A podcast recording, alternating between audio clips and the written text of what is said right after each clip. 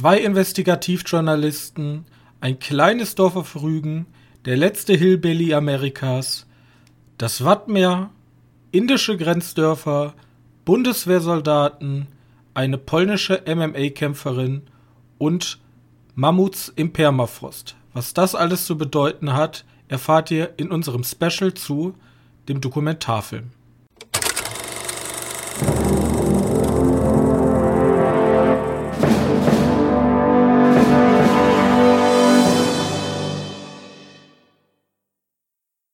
Hallo und herzlich willkommen zu unserem angekündigten Dokumentationsfilm-Special. Und heute mein absoluter Ehrengast an meiner Seite, Johannes. So wurde ich ja noch nie begrüßt. Ja, hallo, ist ja jetzt hier äh, kurz vor Folge 100, jetzt noch eine schöne Special, diesmal richtig journalistisch äh, mit äh, Skript hier, damit ich hier schön durchleiten kann, ne? Ich nicht, aber okay. Ja, du, du, nicht, aber du hast dafür deine volle Dokumentationskompetenz äh, mitgebracht.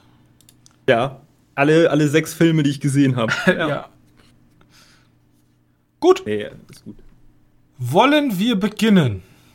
Auf jeden Fall. Wir beginnen doch einfach mal mit der Frage, was ist überhaupt eine Dokumentation? Und da ist unser guter Freund Wikipedia. Nein, es gibt verschiedene Auslegungen, aber im Grunde sollte eine Dokumentation den Anspruch haben, authentisch zu sein. Ja? Also man möchte nicht irgend, irgendwie irgendwas Ausgedachtes haben, sondern man möchte eine authentische Darstellung der Wirklichkeit erleben. Oder zumindest was auf der Wirklichkeit basiert. Das heißt jetzt nicht, dass alle Fakten oder so auch gleichwertig eingeordnet sein müssen, etc. Es soll halt bloß in der Wirklichkeit spielen. So. Dokumentation könnte nämlich aber auch noch ein bisschen abgespaceter werden. Äh, reden wir noch drüber. Gut. Das dazu, also non-fictional. Und jetzt frage ich dich, Johannes. Was glaubst du denn ungefähr, wann die erste Dokumentation entstanden ist? Die ist übrigens so früh entstanden, damals nannte man sie noch nicht Dokumentation. Also, warte, muss eine Dokumentation auf Film gebannt sein? Ja, also wir reden über Dokumentationsfilme. Man kann theoretisch sagen, die ersten Filme waren Dokumentationen, weil die nichts anderes gezeigt haben als zum Beispiel 30 Minuten Wellen oder es gibt die Ankunft eines Zuges auf dem Bahnhof. Ja, ja. Ähm, das waren so halt die ersten Filme. Das sind ja im Grunde alles Dokumentationen, weil die ein Ereignis dokumentieren. Aber die zählst du jetzt nicht dazu? Die zähle ich nicht dazu. Ich rede von Spielfilmlänge, also über 60 ja. Minuten. Ahnung, 1910? Ja, fast. Es ist 1920. Ja. 20. Uh. Aber Ganz genau das, 1920 oder? 1919, 1920. Und das Besondere an der Sache ist, die erste Dokumentation wurde von einem deutschen Regisseur gemacht. Von Yay. Arnold Funk. Der war nämlich cooler Dude. Ja. Der war ähm, Geologe, Fotograf, Erfinder, Filmdarsteller, Kameramann, Filmproduzent, Drehbuch und Buchautor sowie Filmregisseur. Also, ja, da kann sich mal Nolan oder wer auch immer hier irgendwelche genialen Genies mal ein Scheibchen abschneiden. Und ähm, der hat diesen unfassbar bis heute legendären Film gemacht. Das Wunder des Schneeschuhs. Was?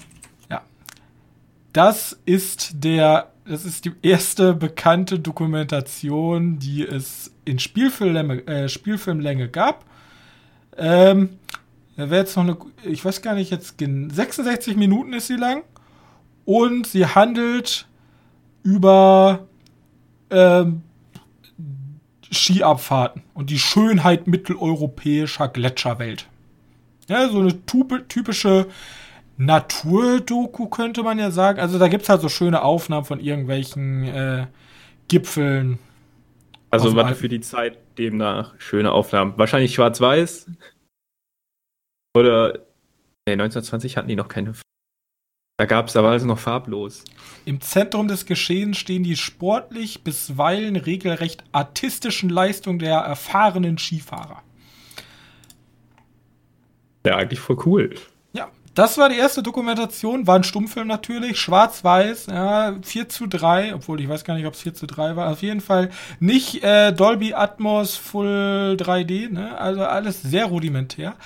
Aber zwei, äh, ne, ach Gott, 2000. 1919 wusste man noch nicht mal, dass das eine Dokumentation ist.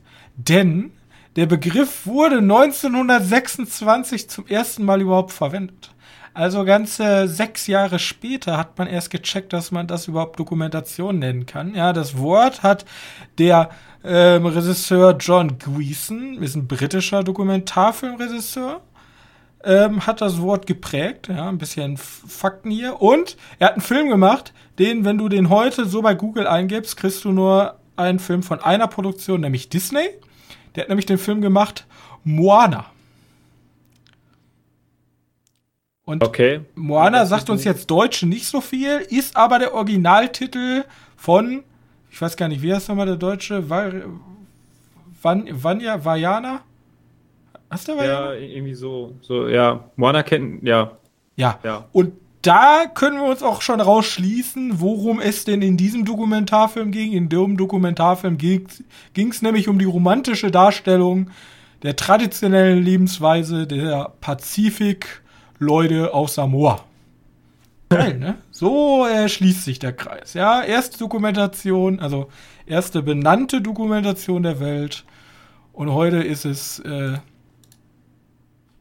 ein, ich weiß gar nicht, ist davon Pixar? Nee, der ist von Dis Disney. Der ist von Disney an sich, ja. Der ist von Disney. zu den Disney-Prinzessinnen. Und er wurde übrigens, ja, er wurde nochmal neu aufgelegt. Ja, er wurde nämlich 2014 wurde er nochmal ähm, auf dem New York Film Festival vorgeführt mit Ton. Ja, da sind die extra zur Insel nochmal zurückgefahren, haben da äh, Soundaufnahmen gemacht und haben dann die da drüber gelegt. Net to know. So, damit haben wir eigentlich schon die ganze Geschichte ähm, abgearbeitet. Jetzt könnte man noch die, durch die ganzen Jahrzehnte gehen und gucken, ja, was war denn 1945 so in? Ich sag mal so, Propaganda. Und dann, äh, dann ist natürlich die Frage, ist so eine Dokumentation mit Propaganda überhaupt noch eine Dokumentation? Weil wir uns jetzt mal so, Leni Riefenstahl ist ja zum Beispiel im Dritten Reich eine sehr äh, bekannte oder die bekannte Regisseurin gewesen. Und die hat ja auch so Filme gemacht wie die Olympischen Spiele damals 1936. Und das war ja eigentlich nichts anderes als mit der Kamera draufhalten und dokumentieren. Bloß ja, die Weise, wie da was dokumentiert wurde und wie was inszeniert wo wurde. Ist das noch eine Dokumentation? Das muss dann jeder für sich selber wissen. Da kann ich euch auch nicht sagen. Das ist dann ein philosophischer ähm, Gedanke und wir sind ein Filmpodcast, deswegen wollen wir da nichts mit zu tun haben. Philosophie, da stehe ich nicht drauf. Aber Philosophie, da stehe ich nicht drauf. Ja, das ist eine Lüge. Ähm, also, wir wissen. Die, ich habe die nie gesehen von, von der. Also, man sagt ja immer. Du hast sie so sehr wahrscheinlich gesehen, wenn du ein einziges Mal dir dachtest, 22 Uhr, boah, mir ist unfassbar langweilig boah, was mache ich denn? N24? Du hast eine Hitler-Doku gesehen, das sind meistens auch auf, ähm, also wenn du immer diese Paraden so, siehst, ja, ja. alles Lene Riefenstahl größtenteils. Ich meine, ich mein, dass ich Olympia von der nie gesehen habe. Ja, also ich sag mal so, die, die findest du jetzt auch nicht auf Amazon. Also es gibt zwei Möglichkeiten, entweder man geht ins Bundesarchiv und leitet sich die dort aus, sind die alle gemeinfrei. Oder man ist auf irgendwelchen komischen rechten Seiten, wo man eigentlich nicht sein sollte. Da findet man normalerweise diese Sachen. Aber normalerweise sehen wir sie in unseren guten alten N24, Hitlers letzte Stunden und dann am Anfang hier, guck mal, wie schön das damals alles war mit den Paraden. Das sind alles Aufnahmen meistens von Leni Riefenstahl. Achso, ja, weiß ich gar nicht, dass sie. Ja, gut, ist eigentlich ganz interessant, weiß, was damals Regisseur und heute sind deine Werke nur noch mit dem Dritten Reich und irgendwelchen Dokus darüber bekannt. Ja. Wohl. War mal so, ne? War mal so. Gut.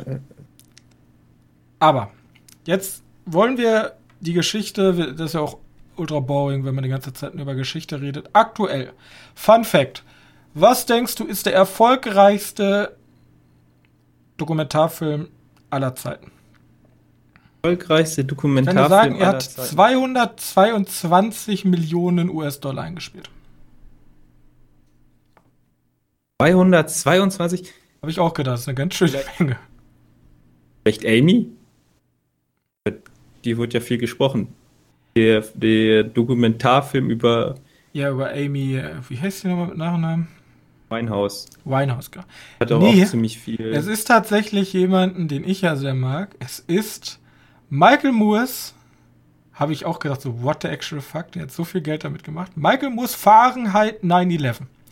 Hat tatsächlich. 9-11? Er hat den absoluten Rekord gebrochen mit 222 Millionen US-Dollar Einspielergebnis. Ähm, Gar nicht mitgekriegt, dass da so viel drüber gelabert wurde. Ja, Thema komplett. Ja, die, die Frage ist natürlich, so Dokumentarfilme ähm, sind ja auch größtenteils.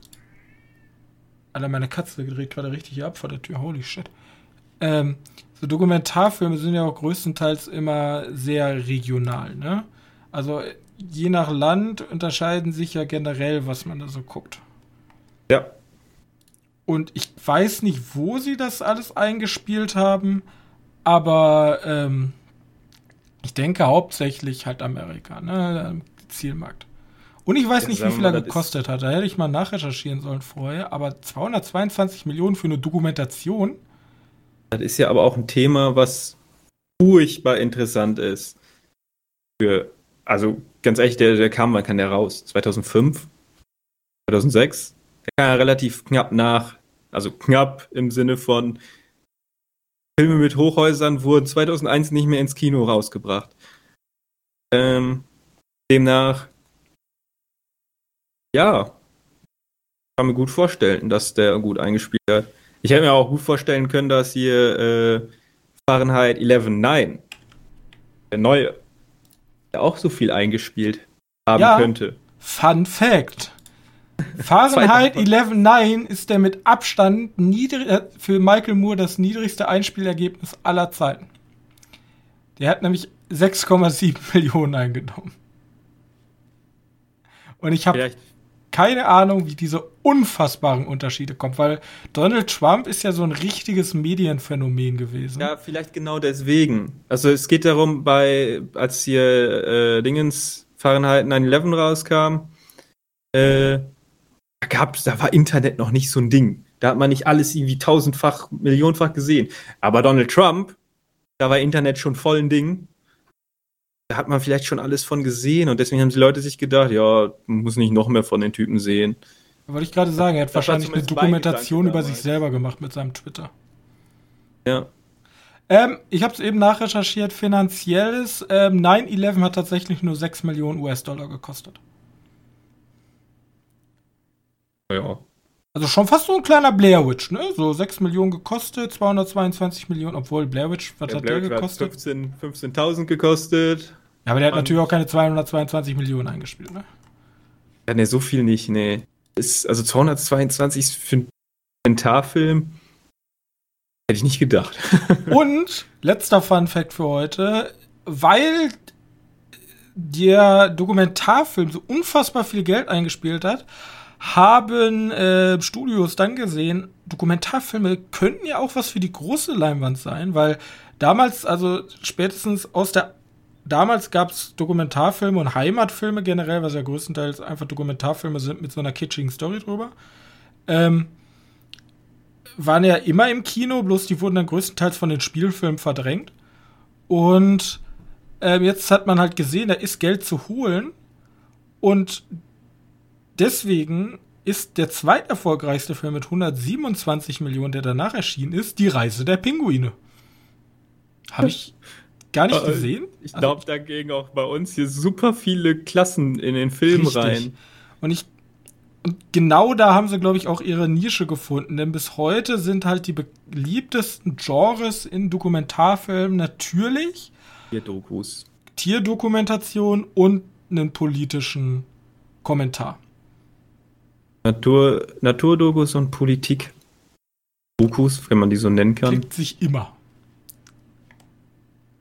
Aber es gibt momentan auch einen neuen Trend, da kommen wir jetzt gleich zu. Wo, jetzt möchte ich einmal ganz kurz reden über die Arten von Dokumentation. Ja? Weil, ob du alle mitnimmst, weil ich habe ich hab ein paar, die ich noch äh, erwähnen möchte. Mal gucken, ob die vorkommen. Ja, also. No pressure. bei den Arten der Dokumentation, es gibt nicht so richtige Genres. Ich habe so geguckt, was gibt es überhaupt für Dokumentationsgenres und es gibt halt ähm, reine Dokumentation. Und reine Dokumentation sind so eine Art. Ich habe eine reine Dokumentation jetzt gesehen, besprechen wir gleich noch rüber. Du siehst halt Bilder und Film, aber hast keinen Kommentar dazu. Das ist eine reine Dokumentation. Du siehst Naturbilder, Landschaften, Punkt. Du kriegst keinen Input sonst. Das reicht, ja. Dann gibt es natürlich die Dokumentation mit Kommentar. Und dann gibt es natürlich die Dokumentation, wo der Regisseur seine eigene Handschrift reindeckt und auch seine eigenen Gedanken mit einbringt. So, das sind so diese drei, drei Stufen von Eingreifen in eine Dokumentation. Es gibt auch noch Untergenres. Es gibt zum Beispiel eine Doku-Soap und auch ein Doku-Drama. Da werden dann halt so Film, filmische Elemente mit reingebracht. Eine, ein Biopic ist dann schon eher ein Film als eine Dokumentation. Man nimmt zwar eine wahre Begebenheit als Grundlage für das Drehbuch, bloß die Umsetzung funktioniert halt nicht mit wirklichem Bildmaterial. Ja? Ist halt alles frei erfunden und Set Pieces etc. Ja? Ich hätte, glaube ich, sogar noch. Würdest du da einen Essay-Film nochmal anders reinpacken? Ja, Essay-Film ist halt so, so Essay-Film, ich weiß halt, könnte man ja Michael Moore zuzählen? Zum Essay-Film? Oder würdest du sagen, nein? Ja, mehr oder weniger von sich auf, auf alles. Ja, kann man, kann man kann man irgendwo sehen. Also ich habe, ich hab, wie gesagt, Essay habe ich aufgeschrieben. Ich habe noch Making-of-Dokus aufgeschrieben. Ähm, ja. Jetzt nicht unbedingt diese künstlerisch anspruchsvollsten Dokus, das sind die Dokus, die meisten sind, oh, ich habe mir die DVD gekauft, gucken mal, was noch mit drauf ist und dann siehst du einfach, wie ein Typ, der hat ja auch jemand geschnitten, hat sich ja auch jemand für Mühe gegeben, äh, im Hintergrund für einen Film von mir aus. Es gibt aber, muss ja nicht unbedingt ein Film sein, kann ja auch irgendwas anderes sein. Ein Musical, äh, eine Studio, äh, ne, warte, eine, eine, eine Tour von irgendeinem Künstler gibt's auch. Auch Making-of-Dokus. Will ich da auch mit reinschreiben. Und äh, kann man ein bisschen schrecklich sehen, aber ich kriege den auch immer ganz häufig vorgestellt hier, wenn Sie Dokus mögen, dann interessiert sich auch, eh, auch Mockumentaries. Habe ich die, da, tatsächlich, da habe ich die beiden Sonderformen, Mockumentary und Scripted Reality. Scripted Reality, unsere guten Freunde von RTL, äh, Streife 117, spielen dir vor, einen Einblick in die wichtige Arbeit der Polizei zu bekommen. Ja, ich sag mal so, äh, ist halt eben scripted, ja, ist nicht echt.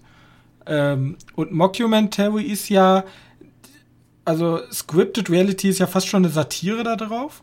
Und eine Mockumentary nimmt sich aber so wiederum so ernst in diesen Kosmos der Dokumentation, dass sie ihm, dass, dass die Spannung dadurch, dadurch kommt, dass man denken könnte, es wäre echt.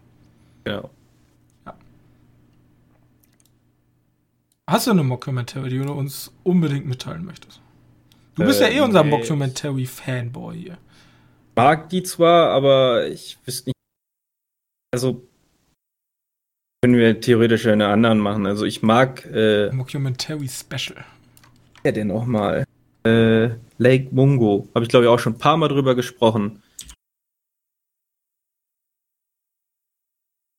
Lake Mungo ist so, so, so, ein, so eine Art Found Footage Horror Mockumentary.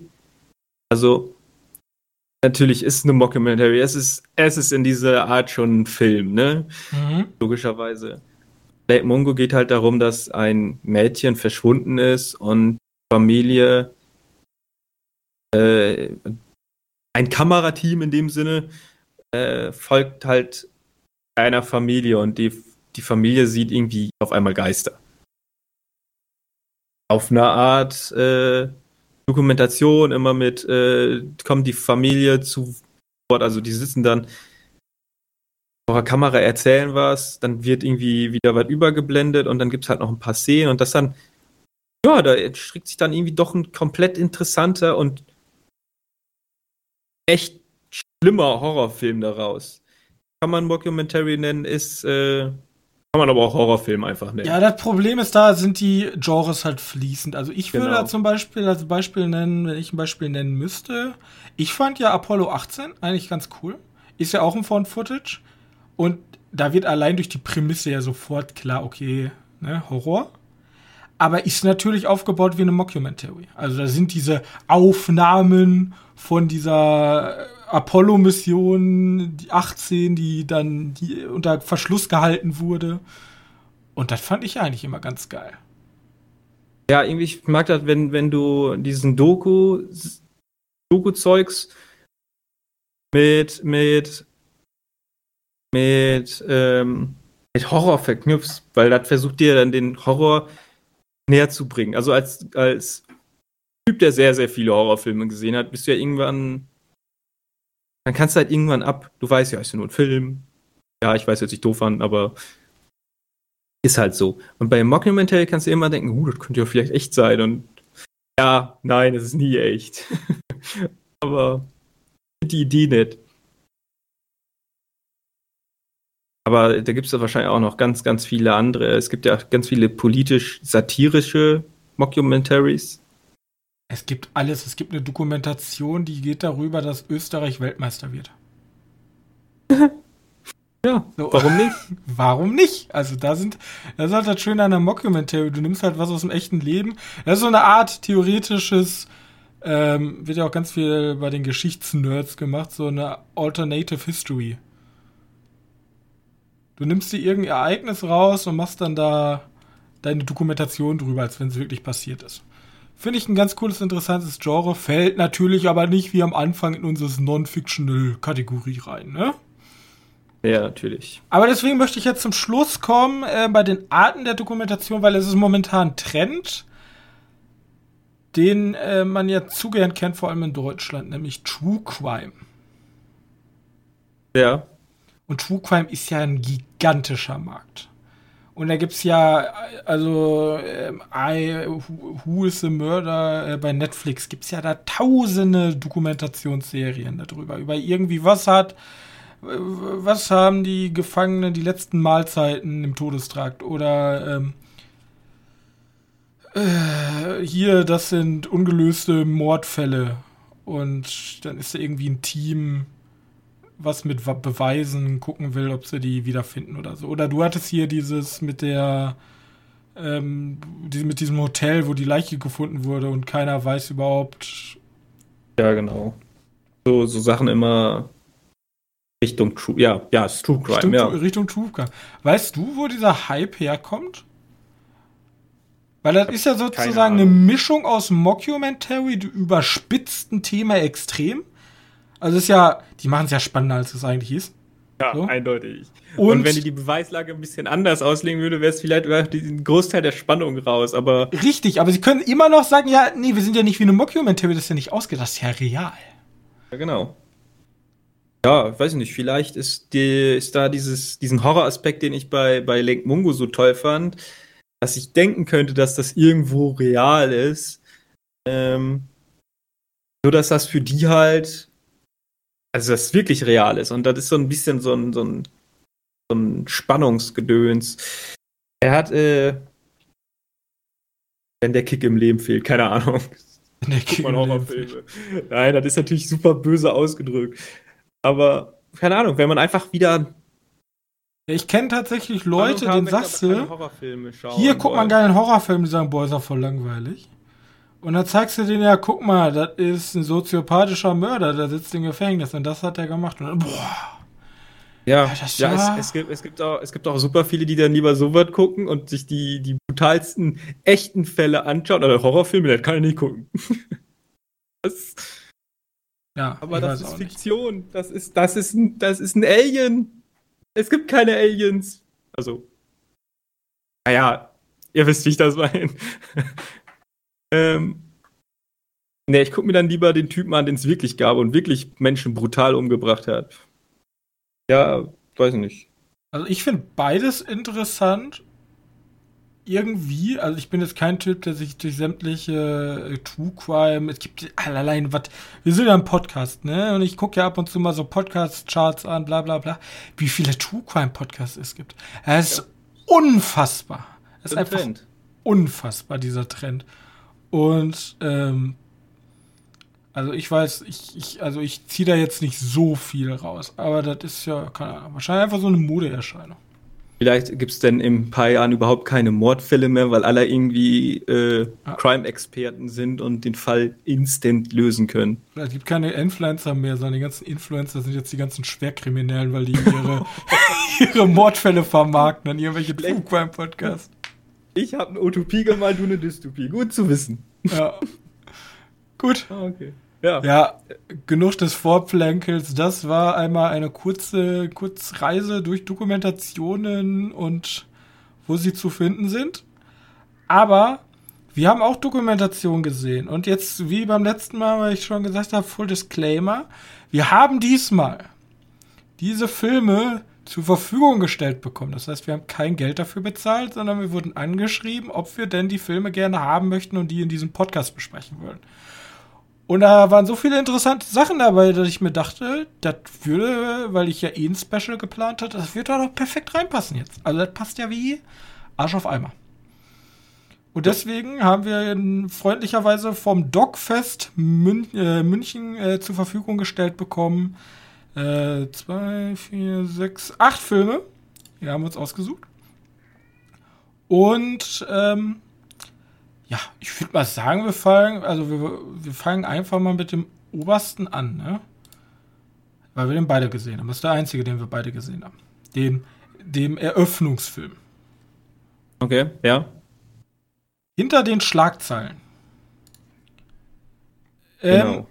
ist ein ähm, deutscher Film. Und ich weiß gar nicht, der soll 2021 jetzt sogar noch ins Kino kommen. Ja. Ist das so? Oh, cool. Der soll, also der ist derjenige, der tatsächlich im Kino erscheinen soll. Und in dem Film ähm, be begleiten wir ähm, zwei Journalisten ähm, vom, von der Süddeutschen Zeitung. Die kennt man unter anderem dafür, dass sie mitgearbeitet haben bei den Panama Papers. Und vor allem in diesen ganzen, also meine Dokumentation kann man ja nicht groß spoilern. Ähm, und hier in dieser, in, hinter den Schlagzeilen wird halt der Arbeitsprozess von ähm, investigativen Journalisten gezeigt. In Deutschland. In Deutschland. Ja, also es, es werden auch international, also sie sind halt international unterwegs. Ich fand den Aufmacher sehr schön, weil der Aufmacher findet statt in Moskau und man sieht halt die beiden Typen und denkt sich so, ja, das sind halt so Journalisten. Und dann geht halt die Tür auf und dann steht auf einmal äh, Edward Snowden. Ja, den, der ja so, hm, den kennt man doch. richtig, und der ist, also Edward Snowden ist ja ein Symbolbild für eigentlich diesen investigativen Journalismus. Oder generell dieses ähm, Schützen von Quellen, also generell mit irgendwelchen Whistleblowern arbeiten. Das machen ja Investigativjournalisten super viel. Genau. Es zeigen dir vor allem auch, wie, wie krass gefährlich der Beruf an sich sein kann. Also gibt es nochmal, wird nochmal so ein Thema angesprochen über die Panama Papers. Ja, nee, über, ich meine jetzt die, die Journalistin. Ja, ja, wegen den Panama Papers. Wegen den Panama Papers, ja, genau. Ähm, die ja deswegen sogar umgekommen ist oder sogar umgebracht wurde. Ja. Ähm, und viel oder wie wenig er gesagt darum passiert ist, weil eigentlich war das ein, das war ein Anschlag auf einen Journalisten. Richtig, das ist ein Angriff gegen die freie Presse.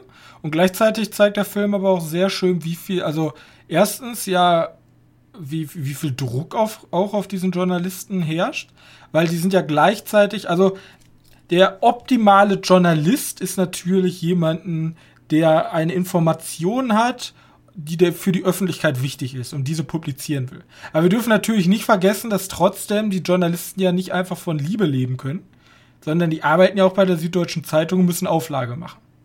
Genau. Ist nun mal so in, der, in einem Kapitalismus. Und, Und, deutsche Gesetze. und, deutsche, ja, und deutsche manchmal. Gesetze. Aber trotzdem zeigt er sehr schön, wie viel Wucht auch so eine Schlagzeile, so eine Information, so eine Recherche haben kann. Dass halt im Grunde da auch ganze ähm, Regierungen mitstürzen können. Und Ja. ausgehebelt werden.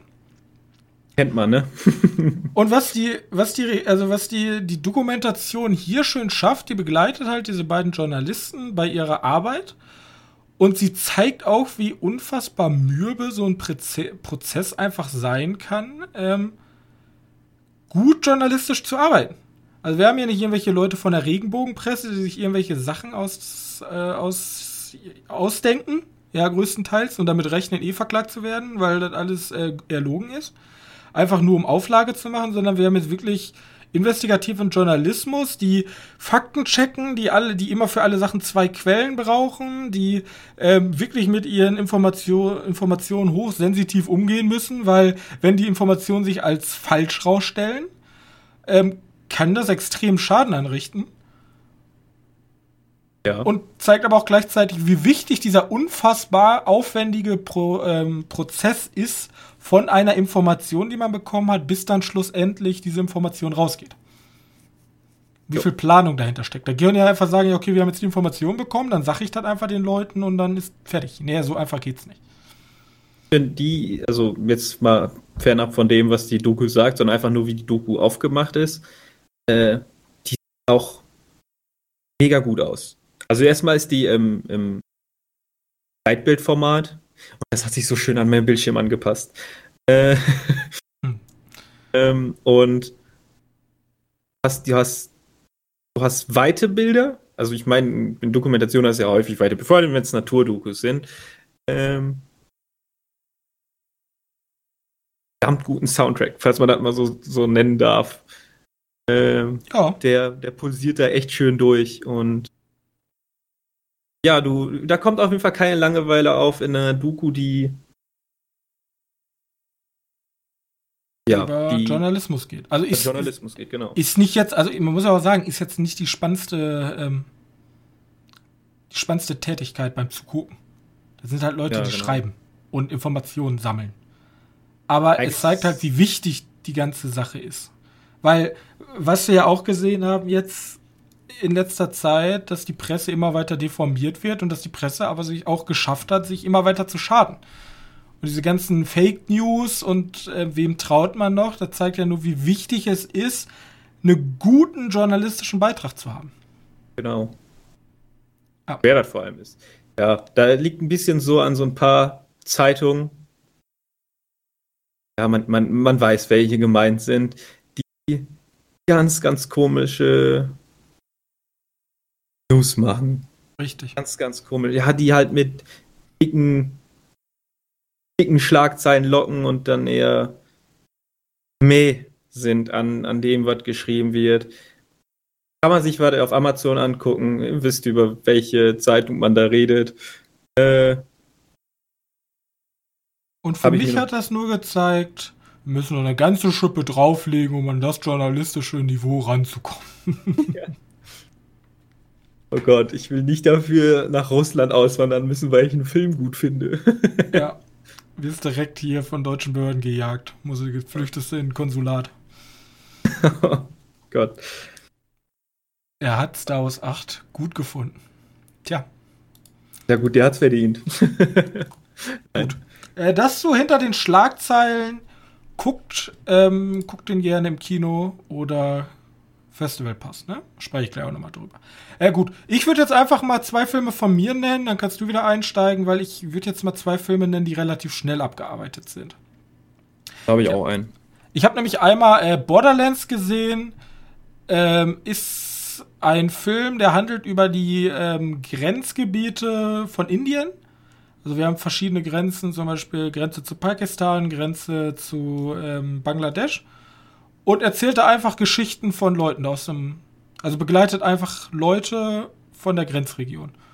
Und zeigt dann, entführt dich halt einfach in eine Welt, in die man sonst halt nie wirklich ähm, hineinguckt. Also vor allem auch, da sind halt keine strahlenden Persönlichkeiten, sondern es sind einfach Leute, die da leben. War halt ganz nett anzugucken. Ähm, gibt einmal so ein, wie so, wie so ein kleines Fenster in so eine fremde Welt. Hat mir gut gefallen, hat auch von der Länge gestimmt und ähm, habe ich einiges mitnehmen können. Mehr kann ich da aber wirklich nicht zu sagen. So.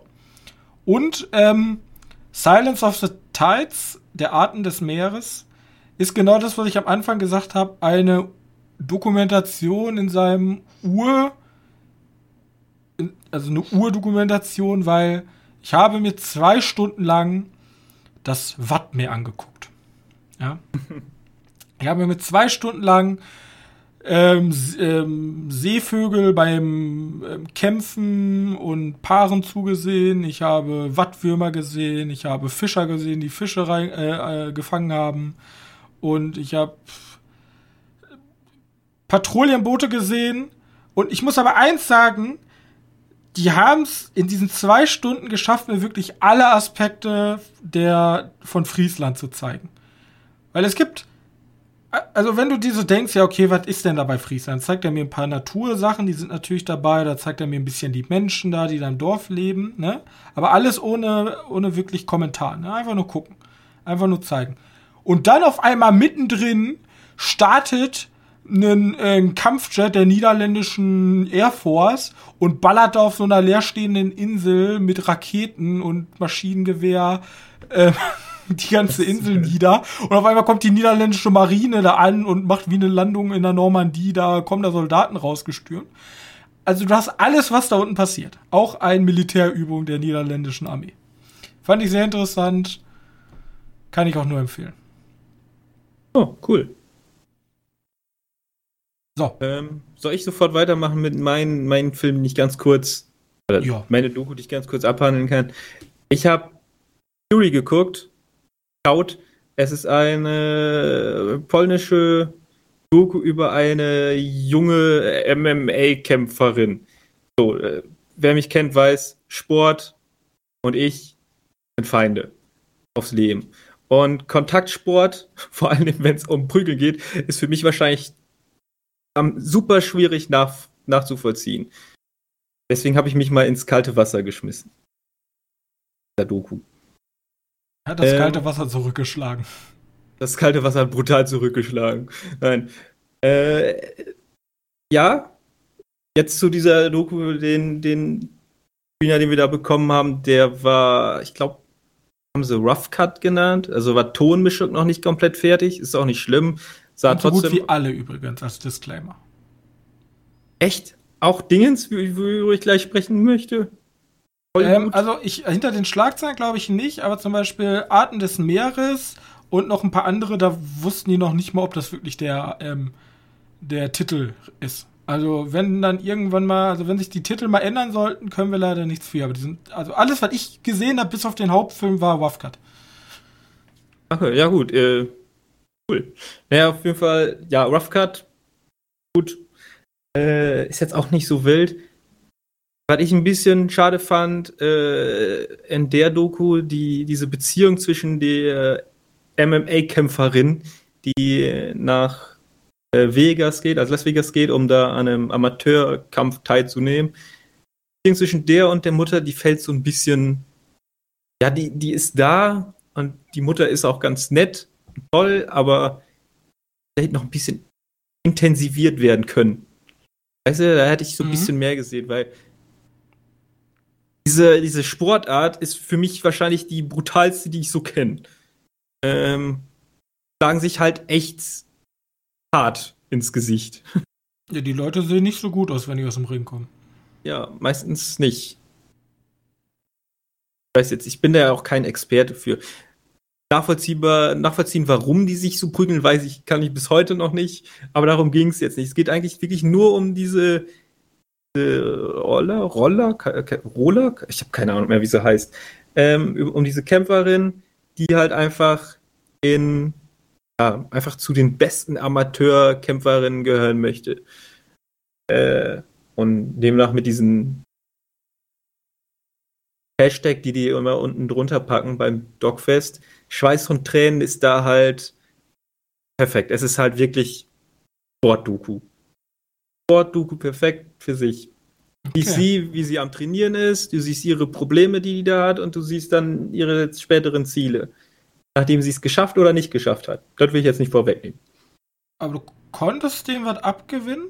Ich konnte denen was abgewinnen, aber die, die anderen beiden Dokus fand ich stärker an sich. Okay. Ähm, gut, Weil, dann. weil, wie gesagt, weil mir da diese Beziehung zwischen den einzelnen Menschen ein bisschen gefehlt haben. Die sind so, so unter sich so unterkühlt. Vielleicht ist das auch deren Art. Ähm, aber wie gesagt, das, was ich sehen wollte, habe ich leider nicht so viel gesehen. Aber an sich, die Bilder waren wieder ganz toll und schön zu sehen, dass, dass jemand etwas, einer Sportart etwas abgewinnen kann, der ich überhaupt nichts abgewinnen kann. Ja, einfach mal äh, auch mal auf sich zukommen lassen, den ganzen. Na gut, in dem Sport solltest du es nicht auf dich zukommen Ja, lassen. da Du solltest Da solltest du drauf abblocken.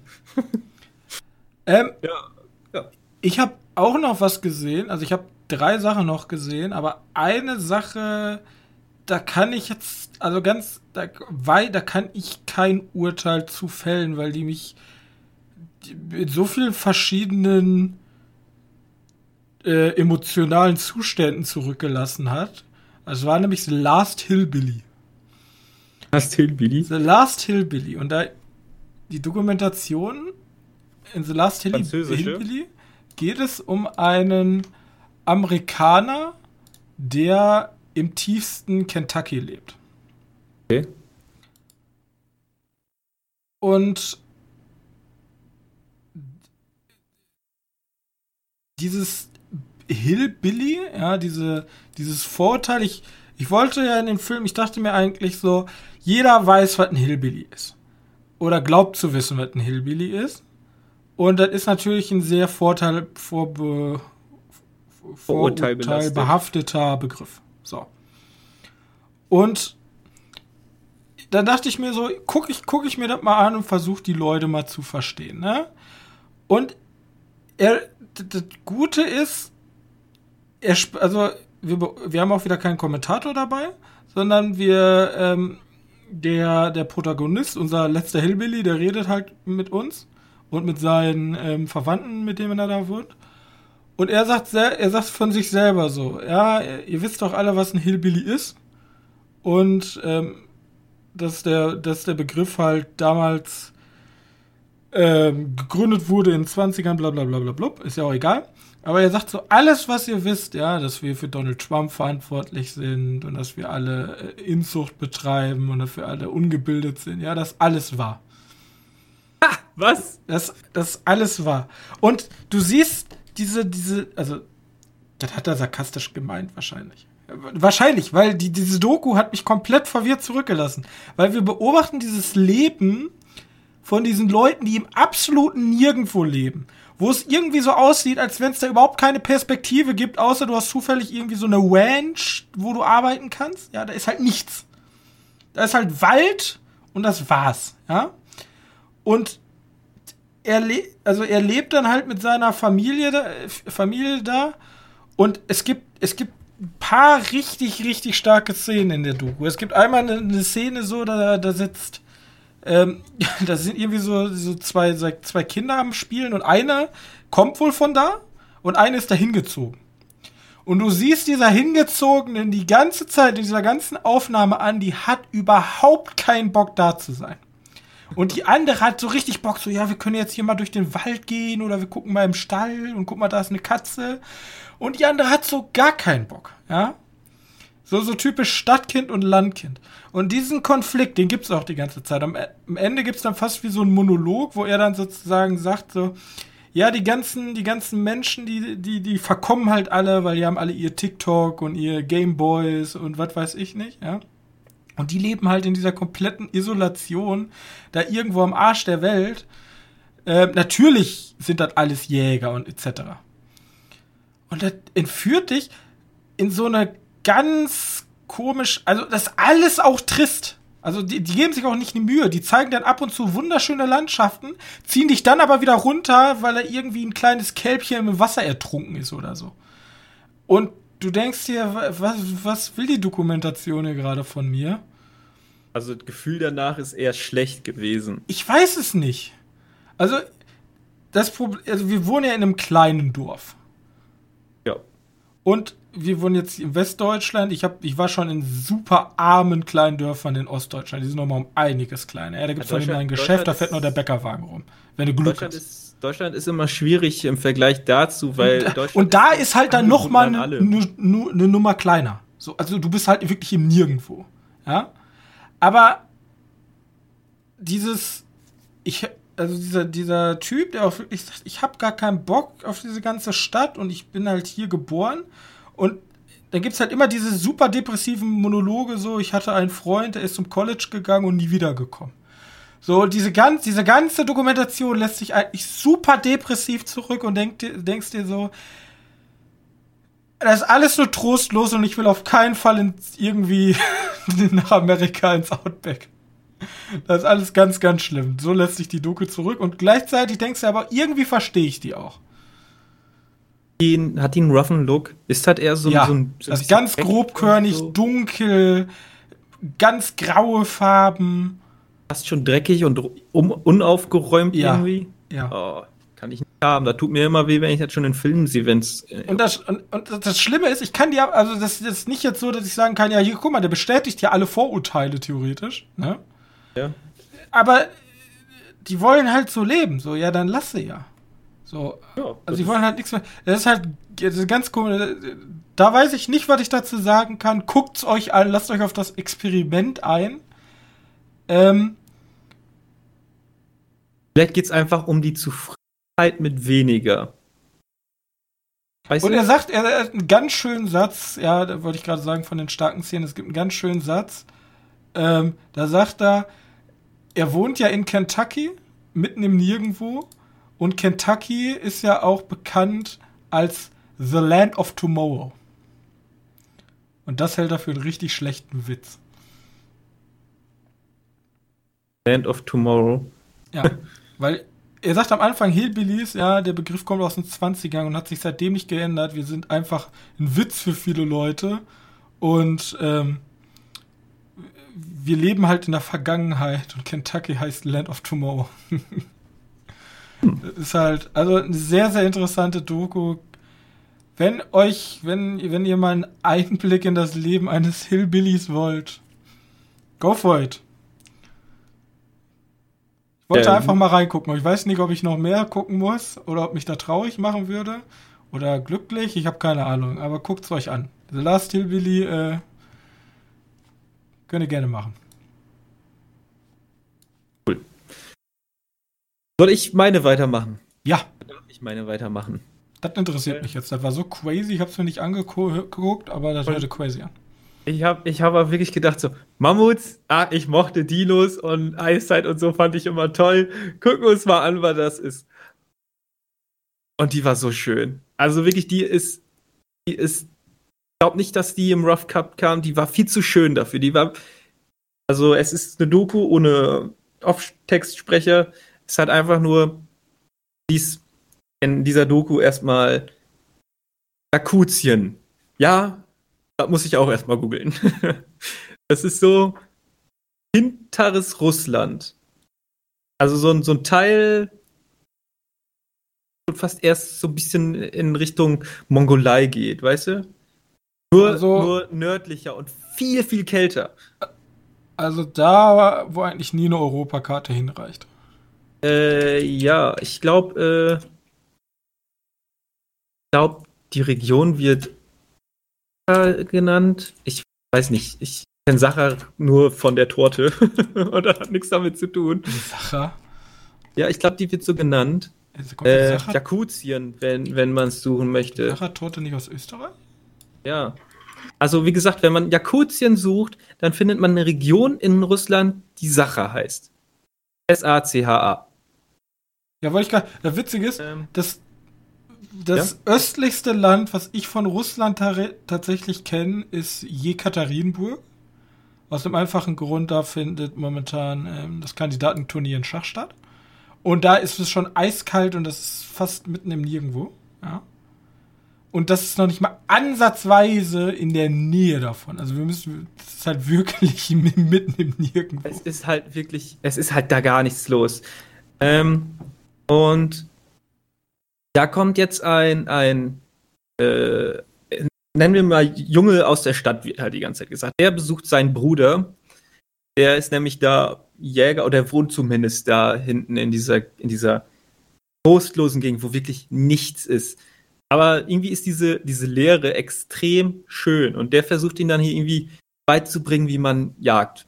Schon fast auf, äh, auf einer, ich möchte nicht sagen altmodische Art, er eckt jetzt nicht mit einem Bogen oder so, es ist halt eine recht alte Flinte, die die da haben. Ähm, und dann erzählen die sich immer Geschichten. Äh, die hören Geschichten von Leuten, die da auch wohnen, die die halt treffen, weil das ist, irgendwie ist das ganz herzlich, irgendwie den, die du da triffst, reden mit sich, als wenn da irgendwie Familie ist. Also es ist nicht irgendwie, vielleicht weil da auch so wenig Leute sitzen, hält sich halt mit allen gut. Wir wollen halt Rentiere jagen gehen, aber es gibt keine Rentiere mehr. Nämlich, da kommen wir dann zum Hauptaspekt dieser Doku. Es geht eindeutig um die Klimaerwärmung. Die wird aber in dieser Doku einmal angesprochen. Es geht um den, den Permafrost da hinten, Okay. der Boden, wie der langsam aufweicht und wie halt die Artenvielfalt dadurch zurückgeht. Das wird aber in der Doku nicht einmal angesprochen. Äh, ich weiß nicht, vielleicht wissen die beiden Leute von, von der, der Klimaerwärmung nichts. Ich weiß ja nicht, wie da der Newsstand ist. Äh, Oder es ist ein intelligentes Stilmittel. Oder es ist tatsächlich einfach sehr, weil wirklich, das ist, da ist halt nichts. Du siehst diese Steppen und die Steppen, ah, die ist so wunderschön. Die Bilder sind wirklich mega schön. Du hast teilweise leere Städte, weil die in Russland sich gedacht haben, ah, hier war mal auch eine Art Goldrausch. Aber die Minen sind auch schon leer und demnach hast du da russische Bauweise, Häuser, die aber wieder leer sind und die stehen irgendwie mitten im Nirgendwo und denkst du, wer hat da eine Straße hingebaut? Eigentlich ist das so, wenn du, wenn du bei Google Maps einfach mal irgendwo in, da hinten hingehst und da wirklich nichts ist. Gar nichts. Nicht mal ein Baum. Du hast einfach nur leere Flächen. Von, Ich habe ja, schon geguckt, 136 Autostunden und wir sind da. Ganz- nee, danke. ähm, und, und das ist halt der erste Part der Geschichte. Ja, hart zu nennen, aber der Doku, die halt künstlerisch echt extrem aufgeladen ist. Ähm, der zweite Part geht dann um einen Doktor, um einen Professor, auf jeden Fall auch um einen, äh, der sich äh, im Game-Labor befindet und möchte ein Mammut wiederherstellen. Demnach, da kommt das Mammut wieder rein. Ähm, er versucht halt in diesem, weil der, der Permafrostboden auftaut, versucht er halt äh, Teile von, von also Mammutskelette zu finden. Ähm, und hofft, dass da noch ein bisschen ein paar Hautfetzen oder so dran sind, damit er diese Tiere eben wieder, wieder herstellen, kann man herstellen nennen, über Ja, Gentechnik wahrscheinlich. zurück. Was? Ja, ja, mit Gentechnik klonen dann. Ja, genau, mit Gentechnik irgendwie klonen, um den dann wieder herzustellen. Und ganz zum Schluss gibt es auch noch eine Vermischung der beiden Geschichten und das ist, ey, das ist, das ist fast schon ein Kunstfilm. Das ist wirklich ein Eine Kunstfilm. Das Kunstdoku. So gut aus. Ähm, ich finde super, dass die, dass die diese Klimaerwärmung-Thema überhaupt nicht ansprechen. Du weißt aber, dass es allgegenwärtig ist und du weißt, die Änderung, die tut da richtig weh. Vor allem, muss ja auch vorstellen, die versuchen, ähm, versuchen, äh, die, die Überreste von den Mammuts zu finden, indem die mit Wasser äh, diese, diese ja, Matschschichten abtragen. Mhm. Weil das läuft dann halt so weg und da, da, da buddeln die ganze Berge gefühlt mit um. Dann fließt da, fließt da tausende Liter von Wasser, nur um den Berg wegzuspülen. Weil, weil der Permafrost, der halt, der halt verschwindet, das sozusagen erlaubt. Es ist, es ist erschreckend in einfach die perfekte Naturdoku für Leute, die die, die schöne Bilder brauchen. Ich höre Es super wirklich- interessant an.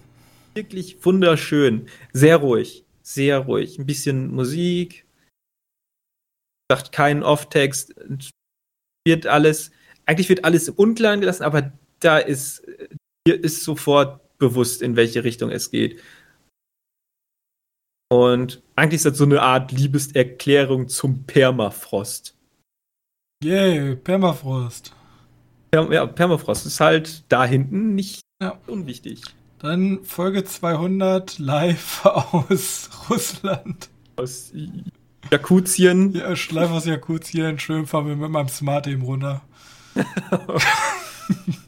oi, oi, oi. Ja, zu ja, den Gastenköpfen. Schöne, richtig schön. Ja, die sehen eher aus wie mongolische Menschen. Also. Das ist ja, macht ja auch Sinn. Ne? Russland ist ja ein großes Land, da gibt es ja nicht nur eine genau. Ethnie. Ne? Das ist ja schon. Genau, das sind eher. Ja. Ich glaube, glaub, Mon an Mongolen kommt es sehr Ich glaube, die reden auch kein Russisch.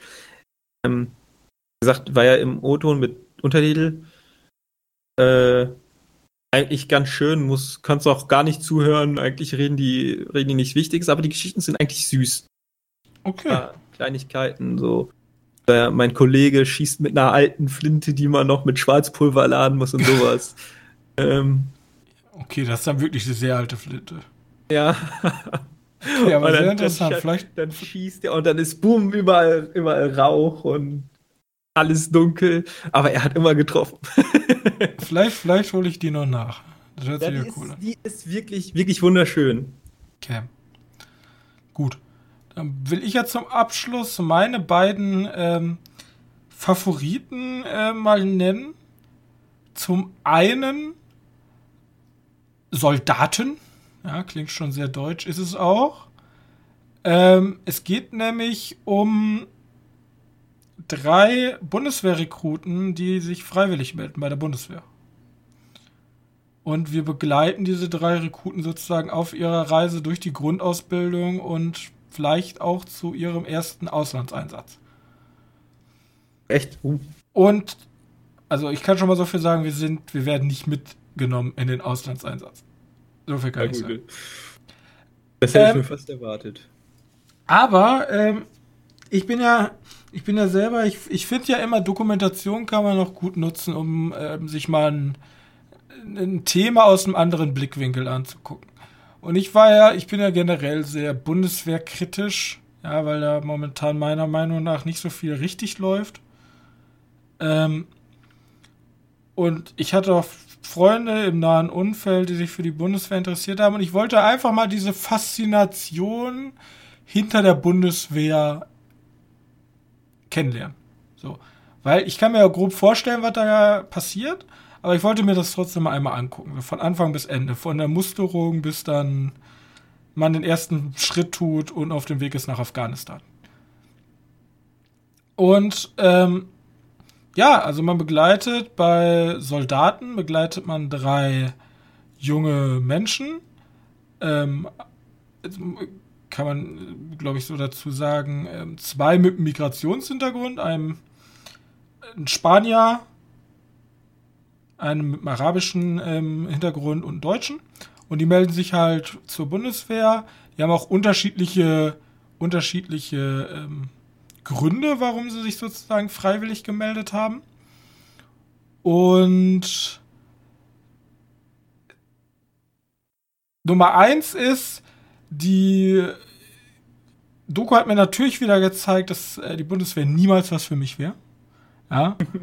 äh, boah, diese, dieses, also es gibt äh, es, es gibt dieses Zitat, die Bundeswehr ist keine Demokratie und das ist halt auch so, ja, du musst halt, du kriegst den Befehl und den machst du. Und da wird nichts hinterfragt. Aber dieses Ökosystem Bundeswehr mal zu sehen und wie, wie da so Übungen ablaufen und dann kommt die erste Schießübung und dann machen die eine Übung irgendwo im Wald und dann, wie, wie läuft überhaupt deren Leben dann außerhalb der Bundeswehr, wenn sie mal nicht sozusagen in der Kaserne sind. Super interessant mal einfach anzugucken, hat mein Blickwinkel auf dieses ganze Thema auch ein bisschen verändert, wie, wie ich jetzt darüber denke. Und ja, wie man zur Bundeswehr steht, muss sich jeder selber denken. Ich, also ich glaube, dass, also diese Dokumentation war weit weg davon, irgendwie so ein. Hatte man ja ganz viel mit die, die Rekruten und so, da waren ja einfach nur Werbefilmchen der Bundeswehr, um neue, ähm, neue Freiwillige zu rekrutieren. Aber das fand ich, das war mal ein ehrlicher Einblick in die Bundeswehr und auch den Struggle, den die äh, Rekruten verspüren, wo dann auch einer da äh, kurz davor war zu sagen, ja, nee, ich weiß gar nicht, ob ich da noch Bock drauf habe. Und ob ich das weitermache. Deswegen fand ich einen schönen Einblick mal in ein Thema, wo ja sonst so als deutscher Normalbürger so gar nicht reinkommst. Du hörst ja aus Nachrichten, da läuft's nicht gut und ist alles blöd und wir sind ja irgendwo in Afghanistan und irgendwo in Mali stationiert. Aber so wirklich, welche Menschen sind da überhaupt in der Bundeswehr und was machen die eigentlich genau den ganzen Tag, erfährt man ja nie. Und deswegen fand ich die Doku äh, sehr schön und auch sehr schön gefilmt. Sehr gut, also Kamera und so alles. Das, generell über die ganzen Dokumentationen weg. Vor allem bei den kleinen Dokus dachte ich, okay, was kommt jetzt auf mich zu? Aber die sind alle auf so einem unfassbar hohen Qualitätsniveau gefilmt. Egal welche Doku, die ich gesehen habe, ja. war wirklich beeindruckend. Da haben sie sich auf jeden Fall welche schöne ausgesucht. Ja, also das soll gar nicht böse klingen, aber wenn ich beim Fantasy Filmfest wirklich in die ganz kleinen Filme gehe, dann sieht man sofort, okay, die hatten kein Geld.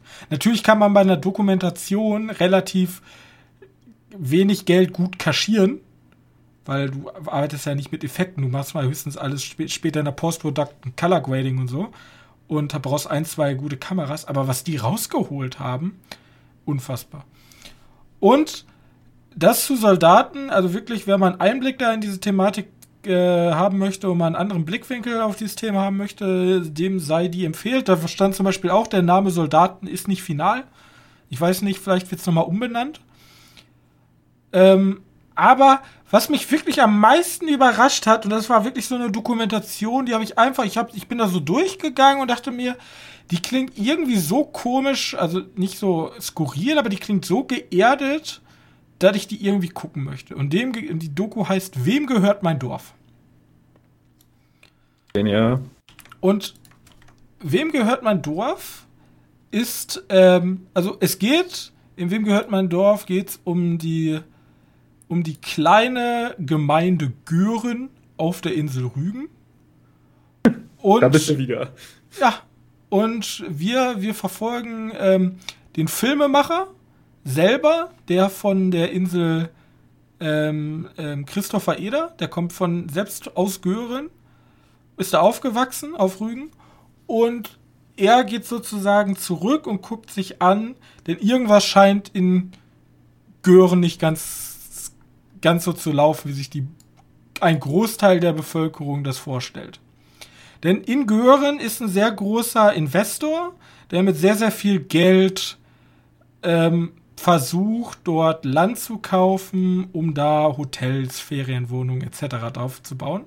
Und viele Görener würden sich halt wünschen, dass eigentlich alles so bleibt, wie es ist, dass die Natur erhalten bleibt, weil für so Bauprojekte werden ja dann ähm, Wiesen brachgelegt und dann ne, kommerzialisiert.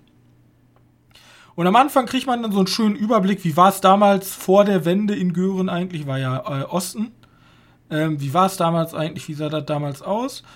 Und ähm, lernt halt so ein bisschen was auch über den Ort kennen. Und dann beginnt so langsam so die Geschichte, okay, was läuft denn da eigentlich nicht ganz richtig?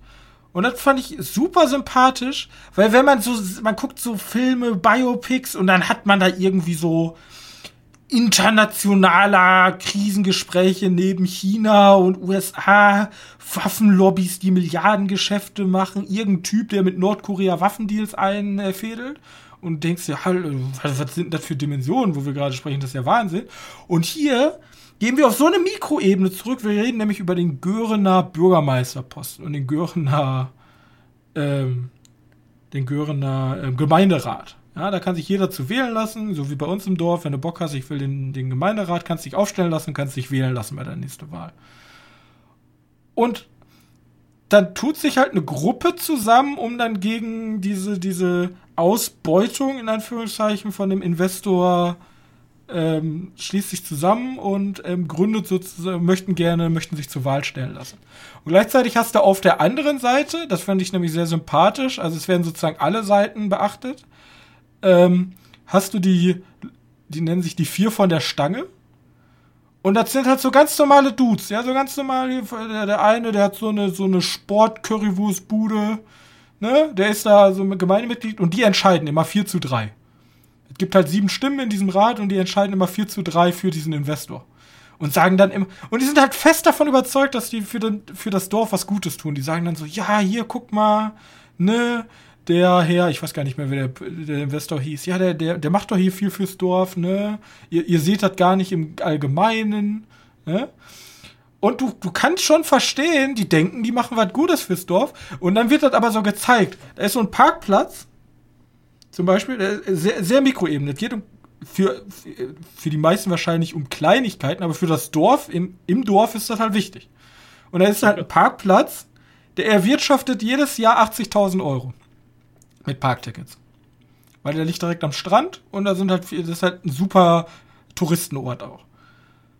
Und jetzt hat der Großinvestor sich die Pachtrechte für 80 Jahre geholt, da ein, da ein ähm, Parkhaus drauf zu bauen auf diesem Dingen für 20.000 Euro. Also 60.000 Euro sind weg und jetzt und dann denkt sie, ja, ja, das, das ist doch ein guter Deal gewesen, ne? Und dann kommt und dann kommt es dann dazu, ja, und es gibt zusätzlich die Klausel, dass alle anderen Parkplätze stillgelegt werden müssen, weil er das Monopol auf Parkflächen hat in dem Dorf. Und du denkst ja, und so, warte, was? Ja, und du, du denkst ja immer so, ja, warte, was? Ja, die mussten, alle Parkplätze wurden sozusagen geschlossen und du kannst halt in diesem Dorf nur in diesem Parkhaus parken. Also die Touristen. Die haben keine andere Chance, als in diesem Parkhaus zu parken. Und du zahlst halt 20.000 Euro und hast vorher 80.000 damit verdient. Und das sind halt so Entscheidungen, aber du, du denkst ja, welches, welches Kapitalistenschwein ist dahinter? Ja, nee, aber das sind halt diese vier Typen, die aber glauben, dass sie was Gutes für die Gemeinde machen. Ganz theoretisch ein niedlicher Film und zeigt, wie so ein politischer Prozess auf einer ganz kleinen Ebene funktioniert, in diesem kleinen, in dieser kleinen Gemeinde Gören, wo eigentlich jeder jeden kennt, ja. Einfach ein grundsympathischer Film, kann ich wirklich jedem empfehlen. Das war schon fast, ist schon fast irgendwie traurig. Dann kommt sowas, ah, wir haben unser, unser Mathe nicht gemacht und ah. Ja, du, die kommt, also die, das ist noch nicht mal, dass du sagst, ja, die sind einfach zu dämlich, sondern die sind, glaube ich, einfach zu naiv. So, die sind ja. so naiv, dass die denken, yo, und dann, und dann gibt's dann so, so, ja, da soll jetzt, da soll, da soll eine, eine, eine, eine, eine Heilklinik soll da hinkommen. Und dann ruft der, ruft der Regisseur halt, weil der auch vom Staat finanziert wird, ruft er an, ne? Ja. Bei, bei, beim Finanzministerium so, ja, sie haben ja auch diese Heilklinik mitfinanziert. Wie eine Heilklinik, das soll doch ein Wellnessresort werden. Und das ist halt so, das ist sehr schön und am Ende, was dann schlussendlich rauskommt, könnt ihr erfahren, wenn ihr Wem gehört mein Dorf guckt. Er ist, glaube ich, auch nicht der finale Titel. Große Empfehlung. Wird halt, also Wem gehört mein Dorf ist halt eine sehr spezielle Doku. Wird nirgendwo laufen, bei keinem Streaming-Anbieter. Ich weiß noch nicht mal, ob man den irgendwo kaufen kann. Größtenteils, den wird wahrscheinlich dann irgendwann im öffentlich-rechtlichen vermarktet. Aber ähm, großer, äh, äh, große Empfehlung, wenn ihr zum Beispiel ein Ticket fürs Dogfest habt, von mir den mal anzugucken. So.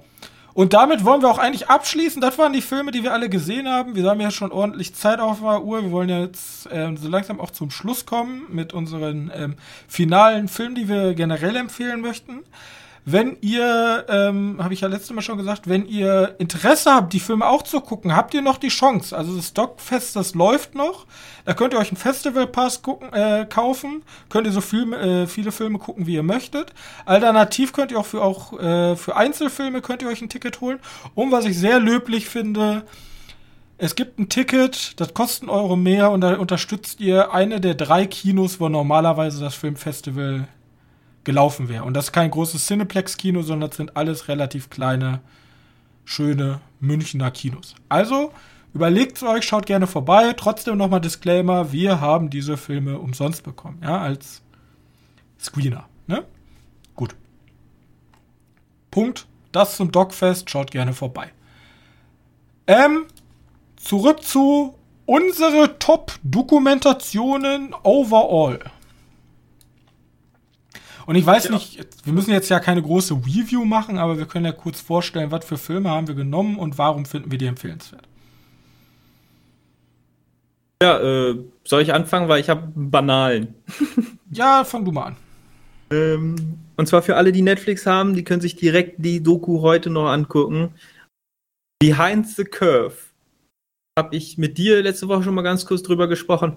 Ist eine Doku äh, über Leute der Flat Earth Theorie. Für den, den ich sage, das sind die Leute, die wirklich daran glauben, dass die Erde eine Scheibe ist. Keine Kugel. Ähm, und die zeigt so auf, warum die Gruppe größer wird, wer vor allen Dingen Gruppe sind und ob die Leute, die da drin sind, wirklich, also wirklich daran denken, daran glauben, dass die, die Erde eine Scheibe ist oder ob das eher so ein Gemeinschaftsgedanke ist, die Leute da in diese, in diese Gruppe, sag ich mal, hält. Es gibt tatsächlich Con Conventions, da zeigen die auch, also es ist komplett banal, ähm, da wirst du natürlich als Normalsterblicher nicht da reingehen und, und, und die denken, aber die sind doch schon ein bisschen komisch, die Leute. Die glauben echt, die Erde ist eine Scheibe. Ähm, die Frage ist halt immer, wie man mit solchen Leuten umgeht. Ne? Das ist ja die Frage, die sich genau. eigentlich jeder stellt. Soll man die ins Lächerliche stellen? Dann schließen die sich zusammen und sagen, ja, guck, wir müssen zusammenhalten, die sind alle ja. falsch. Ja, und genau, mit Fakten genau, kannst du ja auch nicht kommen, weil. ne, ne. Ja, die, die, sagen wir mal so, die Doku macht am, am Anfang immer diesen Eindruck, ja, ich bin äh, parteiisch. Aber mit dem Schnitt zeigen sie nachher schon, dass sie schon ein bisschen parteiisch sind. Ist ja auch nicht Welt. Ähm, an sich, aber sonst so sagt die Doku, ähm, ich will jetzt einfach nur erstmal zeigen, was das für Leute sind. Zeigen, dass das ganz normale Typen sind, die eine einzige Sache ein bisschen anders denken und dass, dass die eigentlich Gruppen haben und die Gruppen funktionieren wie in jeder andere Gruppe auf dieser Welt alle gleich. Also haben, die haben halt, haben halt da, sogar da kleine Machtspielchen. Nicht jeder ist mit jeder Theorie von seinen ja, Kompanen. Das habe ich auch schon gesehen. Das, ähm, das ist schon fast, da gibt es schon einen, wo du denkst, ey, da machst du aber größere Probleme, als es gibt. Ähm, da, da, ist schon, da entsteht schon fast eine Feindschaft. Also wirklich furchtbar interessant auf dieser Ebene. Ja. Ähm, man, man, kann von mir aus mit dem Schnitt zum Schluss der Doku vorwerfen, ja, die sind ja aber das Ich sag äh, ne, ganz ehrlich, aber das Ende ist für mich einer der besten Deillusionierungen einer Gruppe schlechthin. Also ja. die müssen ja nichts machen, sie zeigen ja, also die Gruppe zeigt ja von selber, dass das, was sie glauben, halt nicht richtig sein kann. Ja. Genau. Und das ist, finde ich, so, also ich, man kann jetzt sagen, ja, das ist ja super parteiisch, was die machen, aber die, die wollen denen ja das auch zeigen. Und das ist halt einfach so gut gemacht, einfach so, ja, okay, zack, beweis uns das, ne? So ungefähr. Ja. Das ist einfach so gut. Und, ja, und wirklich diese, diese letzte Schnitt, der ist einfach so, hä? Das ja. ist einfach wirklich so, ist einfach richtig gute Doku. Genau, die macht, die macht halt echt Spaß. Also, man fühlt sich auch manchmal so ein bisschen so, ha, ich bin ja schon intelligenter als ihr.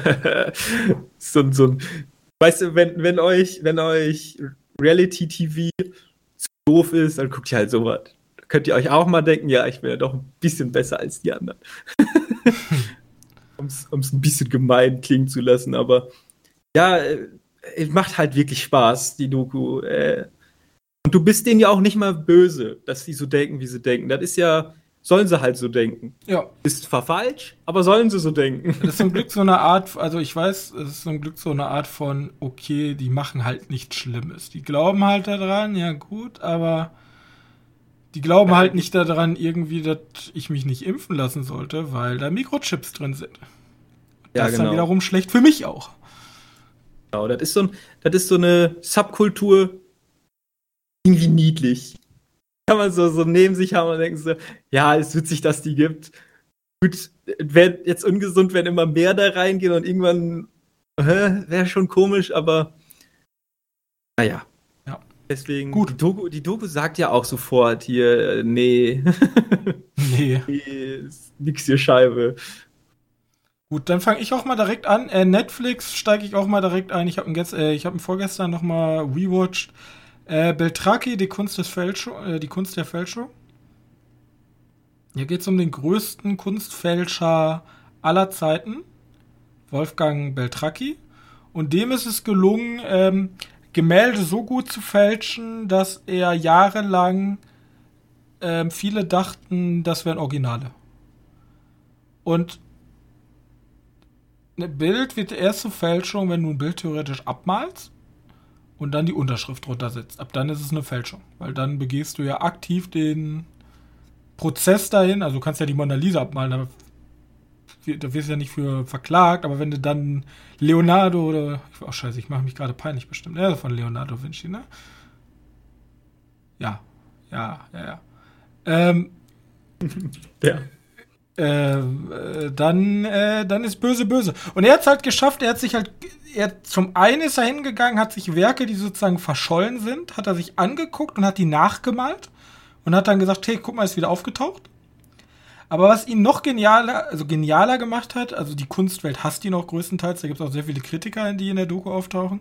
Er ist hingegangen, hat sich Bilder, hat sich ähm, Leute angeguckt, wo, wo ähm, Lücken in deren, Werk, in deren Werken sind, also wo einfach, keine Ahnung, wo die Leute glauben, okay, da fehlen einfach Bilder, die sind bloß nie entdeckt worden.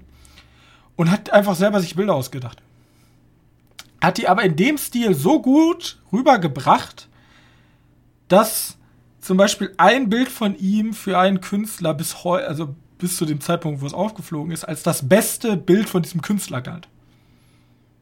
Da haben die gesagt, das ist die Best, das ist das Beste, was er bis jetzt gema gemalt hatte. Der Künstler im Grab. Ah! Ja, genau das. Und er macht das, also ich finde, dieser Wolfgang Beltracchi ist halt auch so ein unfassbar sympathischer Typ, weil das ist irgendwie so ein bisschen so ein Hippie-Dude, ne? Der, der hat halt Millionen verdient und hatte dann so eine Kunstvilla und ist dann so durch die Gegend gereist und ist immer so richtig chillig. Und er sagt dann so, also malt dann so ein Bild fertig und macht dann Unterschrift drunter und sagt dann, ich finde das unfair. Wieso ist mein Bild jetzt nicht auch 5 Millionen wert? Und das ist ja genau dieser springende Punkt. Er, er, also er ist sozusagen der Rebell gegen diesen Kunstmarkt, wo dann halt irgendwelche Bilder, Bilder für 500 Millionen versteigert werden. Okay, 500 ja, Millionen sind jetzt auch Ausnahmen, aber für Millionen halt, ne? Das ist so ein, so ein, so ein, so ein kleines Zeichen, so hier da unten gegen die reichen Säcke. Theoretisch, ja. Und äh, der, der Typ ist einfach so sympathisch. Dann kommt da so ein Typ und sagt so, ja, die können, ja, die können, können sie denn alles werden? Natürlich können die alles werden. Ja, sie sind ganz schon für sich überzeugt. Natürlich. Ja, was ist mit Leonardo da Vinci? Ja, kann ich. Und Picasso? ja, warum denn nicht? Ja, Picasso war jetzt ja nicht schwer. Das ist für mich kein Künstler oder so. Ne? das ist halt. Ah, äh, könnte ich mir eigentlich auch mal angucken. Also äh, super sympathisch, ähm, auch kurzweilige Doku kann man so weggucken. Und für mich, da kann ich jetzt kurz die Chance nutzen, für mich ist ja eine Doku, viele haben ja die, weil du sagtest, du hast dich auf ein Thema eingelassen wie MMA, was dir sonst gar nicht liegt. Ja. Ich bin ja ein Typ, ich lasse mich ja gerne einfach generell so ins kalte Wasser werfen. Ich gucke mir ja Themen an, die mir eigentlich gar nichts sagen oder gar nicht liegen. Aber einfach dann, damit ich mal sozusagen einen komplett neuen geistigen Impuls bekomme, einfach mal Grenz, Grenzen von Indien angucken. Was gibt's denn da? Ja, also ich mich interessiere mich jetzt nicht groß für Indien, aber einfach mal gucken. So, wie leben die Menschen da? Was, was, was ist da los? Und ich interessiere mich nicht für Kunst. Ich bin jetzt kein Typ, der in die nationale Artgalerie geht, mich von Bild setzt und da groß was rauslesen kann. Mir bringt Kunst so nichts. So. Ich kann aus Kunst nicht so viel ziehen wie vielleicht andere Menschen, die sich da ein Bild für 8 Millionen kaufen, weil sie das so unfassbar toll finden. Und ich kann auch diese Preise nicht verstehen. Also ich würde, wenn ich ein Bild kaufen würde, würde ich es als, Geld, würde ich als Geldanlage nehmen. Aber nie, weil ich sage, oh, diese blaue Wand, 90 Millionen. Also ich spüre das einfach, ja. Ja, es ist ja meistens sowieso so, dass die Leute, die Gemälde kaufen, nicht irgendwie an ihrer Wand hängen, sondern wahrscheinlich in ihren. Ja, aber es gibt tatsächlich auch ein Interview von so einem älteren Ehepaar, die halt so ein Beltracchi damals gekauft haben. Und die gehen knallhart hin und sagen, ja, Beltracchi, das ist ja keine Kunst. Und das ist halt, das ist halt diese interessante Ding. Der Beltracchi sagt, ich mache ja Kunst. Ich habe Gemälde gemalt, wo Leute gesagt haben, und er ist ja immer so verschmitzt und sagt, ich habe über die Zeit 300 Bilder gemalt und 40 sind aufgeflogen. Also und sagt dann so, immer wenn ich durch ein Museum gehe, sehe ich auch Bilder von mir noch. Weil keiner will ja, dass die auffliegen, weil die sind ja unfassbar viel Geld wert. Und naja, gut, vielleicht wird in Zukunft ein Beltraki gut viel wert sein, aber das kommt dann erst mit dem Tod von dem. Ist halt so. Richtig, richtig. Und diese, diese, diese Frage, was ist eigentlich Kunst? Muss Kunst denn unbedingt teuer sein? Sobald ein Beltraki das malt, ist das keine Kunst mehr, obwohl er es ja jedem gezeigt hat, dass er das genauso gut kann, aber er halt die Person nicht ist. Fand ich ein sehr interessantes Ding. Ich habe sonst mit Kunst nichts am Hut, aber Beltraki, die Kunst der Fälschung, kann sich jeder mal geben. Der einfach mal in, dieses Thema einfach mal reinhorchen möchte. Geht ja, es dauert eine Stunde 20 oder so. Hast du die Doku gesehen, die schön schnell geschnitten. Macht Spaß. Schön gut. schnell geschnitten. Ähm, gut, nachdem, ich habe dir ja eine Doku weggenommen, die mache ich aber ganz zum Schluss, weil da können wir beide nochmal drüber sprechen. Ja. Ähm, ich habe äh, die Doku gesehen über The Shining. Room. Fuck, ich habe die Zahl vergessen. 237. Okay. Äh, ja, die habe ich auf jeden Fall geschaut. Die gibt es auch auf Vimeo oder auf äh, Amazon Prime Video. Äh, und das ist, ich weiß nicht, wo ich die Doku hinten packen würde. Ist das so eine Art Making-of-Doku? Weil eigentlich ist das nichts anderes, als dass Leute mir sagen, was sie toll fanden an The Shining. Wer ist das nicht? Die sagen, ich sehe da, also wie gesagt, wenn du The Shining guckst und wissen möchtest und nicht nachvollziehen kannst von mir aus, warum dieser Film so großartig ist. Nochmal die Doku angucken, dann sagen es dir sehr viele Leute, warum diese Doku so großartig ist. Ganz einfach. Aber nee, äh, einfach mal schön zu sehen, was andere Leute teilweise in Szenen sehen, wo du dir denkst, ja, okay, das ist sozusagen Interpretation der Film oder Interpretation die Doku. Ich habe keine Ahnung, wie viel hinter äh, The Shining an sich steckt. Aber Mondlandung als Fälschung zu deklarieren, weil man das an der Teppichform erkennt, grenzt schon an sehr viel Kreativität. Das ist ja immer die interessante Sache. Mein Credo, das Werk ist verbracht, der Künstler ist tot.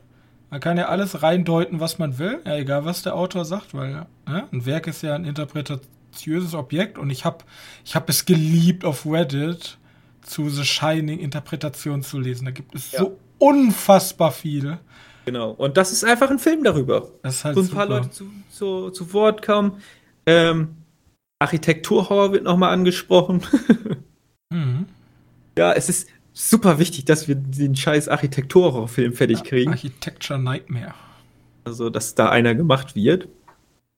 Ähm, da gibt es Leute, die tatsächlich den, den Aufbau von, also sich die, äh, dieses äh, Overlook, so hieß es doch, ne?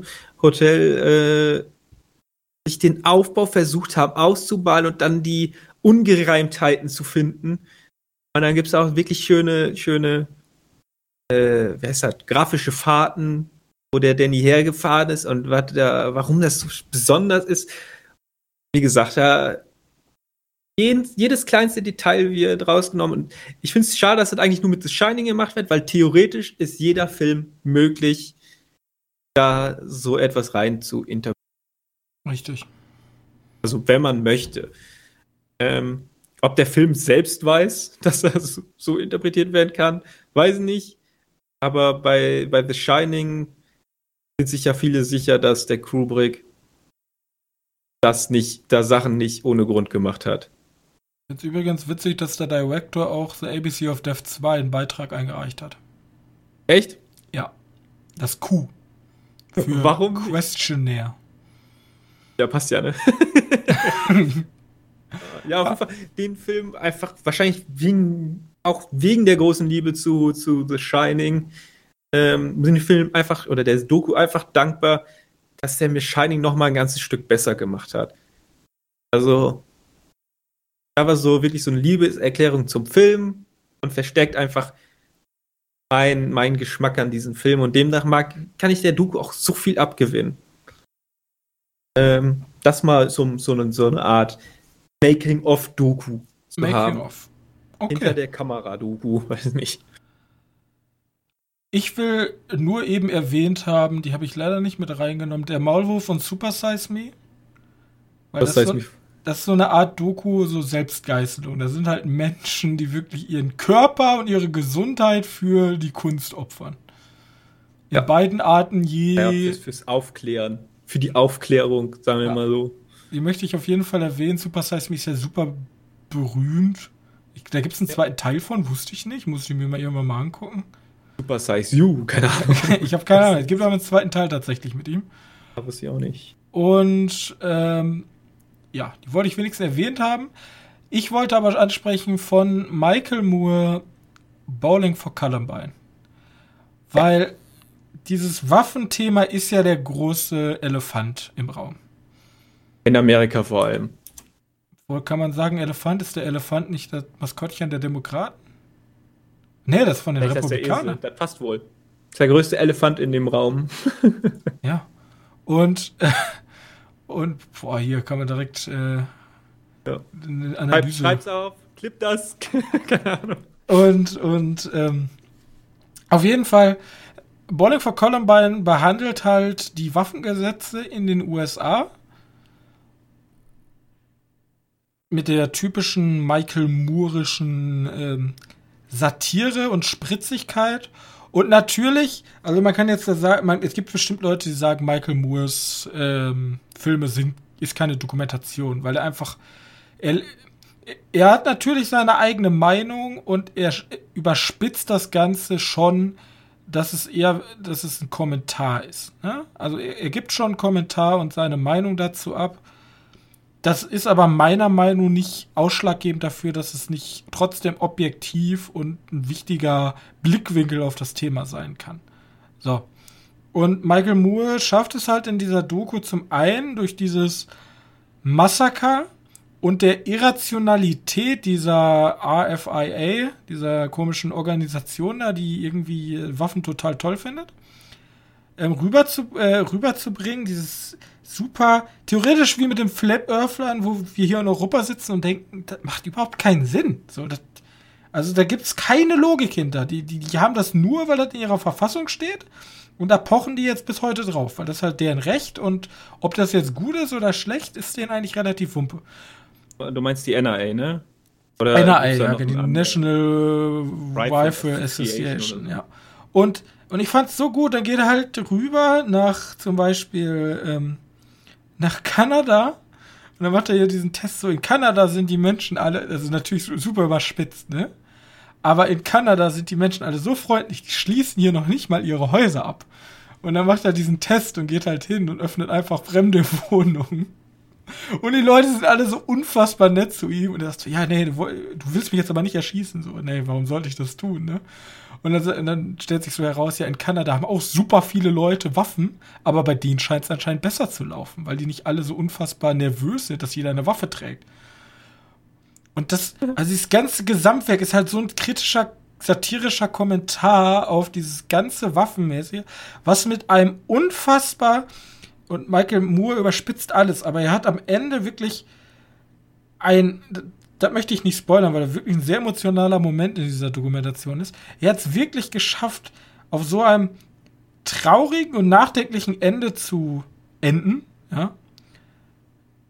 Das, Ist die, ist die Aufmachung nicht schon so extrem traurig? Also der Grund, warum er die Doku gemacht hat, ist doch. Ja, er besucht dann auch die Columbine. Orte ähm, Columbine. Und dann stellt sich heraus, oh, in Columbine ist eins der größten Waffenherstellungszentren, also für Raketen etc. überhaupt in Amerika. Und die haben dann irgendwie 500.000 oder eine Million Dollar Prävention oder so gespendet. Also das ist halt wirklich, die verstricken sich da in ganz komische Sachen. Und am, äh, ähm, oh Gott, ich kann gar nicht sprechen. Am Ende ähm, gipfelt das dann alles in einem so unfassbar guten Finale, was halt dazu auch super passt. Wo dann die Leute, die die ganze Zeit die Fresse aufmachen und immer schreien Waffen cool, halt einfach gar nichts sagen können. Das ist halt so gut ge so gut gesetzt, dass also die restlichen Michael Moore Filme waren für mich immer so seichte Unterhaltung, so guckt euch die blöden Amis an, muss ich ganz ehrlich sagen. Aber was er da gemacht hat, das hat irgendwie Klick gemacht. Und deswegen äh, Bowling for Columbine sehr, sehr empfehlen, empfehlbare Dokumentation, meiner Meinung nach. Ja. Ich wurde, glaube ich, auch mit dem Oscar prämiert, ne? Müsste, weiß ich gar nicht. Da waren auch die gute Zeiten von den Oscars. ja. Ähm, nee, keine Ahnung. Ich glaube ich glaub wohl. Ich glaube wohl, dass er direkt, äh, ist, glaube ich, mit seinen jüngster oder einer seiner jüngeren Dokumentationen. Ja, den kann man leider, den muss, also den kann man sich ausleihen natürlich. Aber, Aber das lohnt sich. 11.9 ist natürlich so ein typisches ne, Donald Trump. Ne? Da hat ja. man Spaß, da, what the fuck, wie, wie ist das überhaupt alles passiert? So skurril. Aber ähm, ja, also wer wirklich eine richtig gute Dokumentation von ihm sehen soll, der soll halt die 2,99 in der Hand nehmen und sich das mal ausleihen.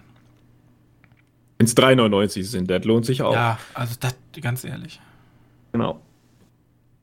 Und kommen wir zu meiner letzten Doku, noch sehr toll finde, die auch nicht so ja, schöne Aufmachung ist, und zwar The Act of Killing. Ähm, die habe ich dir ja irgendwie geklaut. Ja, eine sehr schöne Dokumentation. Oder was heißt äh, schön? Schön, ja, ist schwierig, ne?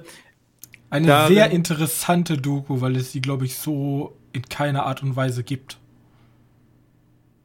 Da habe ich auch erst später mitgekriegt, da gibt es noch eine, einen Audiokommentar von Werner Herzog zu. Leider noch nicht gesehen, da erklärt er wohl noch mal ein paar mehr, weil ähm, also erstmal zu der Doku. In der Doku geht es halt darum, dass hier in Indonesien war das, glaube ich. Ja, ich glaube, in Indonesien war das. Äh, da gab es in den 60er Jahren einen Umsturz. Äh, äh, das Militär hat die, die, die Regierung gestürzt. Und daraufhin gab es beim Volk wohl Probleme mit den Kommunisten. ein paar große Kommunisten. Denn man hat, nennen sich da die ganze Zeit Gangster. Also es wurde immer mit Gangster übersetzt, meine ich. Äh, also in der ja, Regierung, ja. Ich wollte bloß sagen, also der Auslöser war schlussendlich, funktioniert ja meistens so im Militärputsch und da müsste natürlich ein Schuldiger gefunden werden und meistens suchst du die halt in den extremen Lagern. Und damals in Indonesien wurde halt alle, ohne, ohne Untersuchung, alles wurde der kommunistischen Partei Indonesien halt die Schuld Genau. Und deswegen. Und bis heute ist es, äh, bis heute ist bewiesen, dass es halt Desinformationen waren. Ja, klar. Deswegen wurden die Leute teilweise von hier immer Gangster, aber irgendwie waren das wohl Leichtkriminelle. Also Leichtkriminelle, normale Bevölkerung wurden Leute, die halt dieser Regierung angehören oder tatsächlich einfach nur Verbindung nach China hatten, und von diesen Menschen umgebracht. Und wir verfolgen jetzt zur aktuellen Zeit, also in dem Sinne ist dann, die Dokus war 2012, äh, 2013, verfolgen wir zu der Zeit halt Männer, die damals mehreren Menschen auf brutalste Art und Weise das Leben genommen haben. Und die Männer, die wir da verfolgen, sollen nochmal, weil die natürlich nicht irgendwie von, von, von der Regierung oder von irgendeinem irgendjemanden dafür bestrafen, sondern sogar noch als Helden gefeiert werden deswegen. Ähm, und die sollen jetzt für die Dokumentation als eine Art Vorwand ihre Morde nochmal nachstellen. Und die Leute, die da gefragt werden, die machen da das sogar gerne, um es so zu bezeichnen. Also für, den, für diese Art Film, der gedreht werden soll, ja nochmal die brutalsten Morde dargestellt und wir haben, wir kriegen halt äh, mehrere, nennen wir sie mal Protagonisten, echt brüsten mit ihren ja schon fast sadistischen Taten, weil das sind, das, die, die haben die Leute nicht auf normale Art umgebracht. Auf normale Art. ja. In Klammern. Also das war schon enthaupten, das war Kehlen durchschneiden, das war schlimmste Art und Weise, die es geht. Hier. Das, das Wahnsinnige, was halt diese Doku einfach schafft, ist, du hast halt Leute, die unbehelligten Massenmord ausgeübt haben. Bis heute dafür ja nie belangt wurden. Und damit genau. prahlen. Und du schaffst es, diese Leute vor die Kamera zu bekommen und da offen drüber zu sprechen.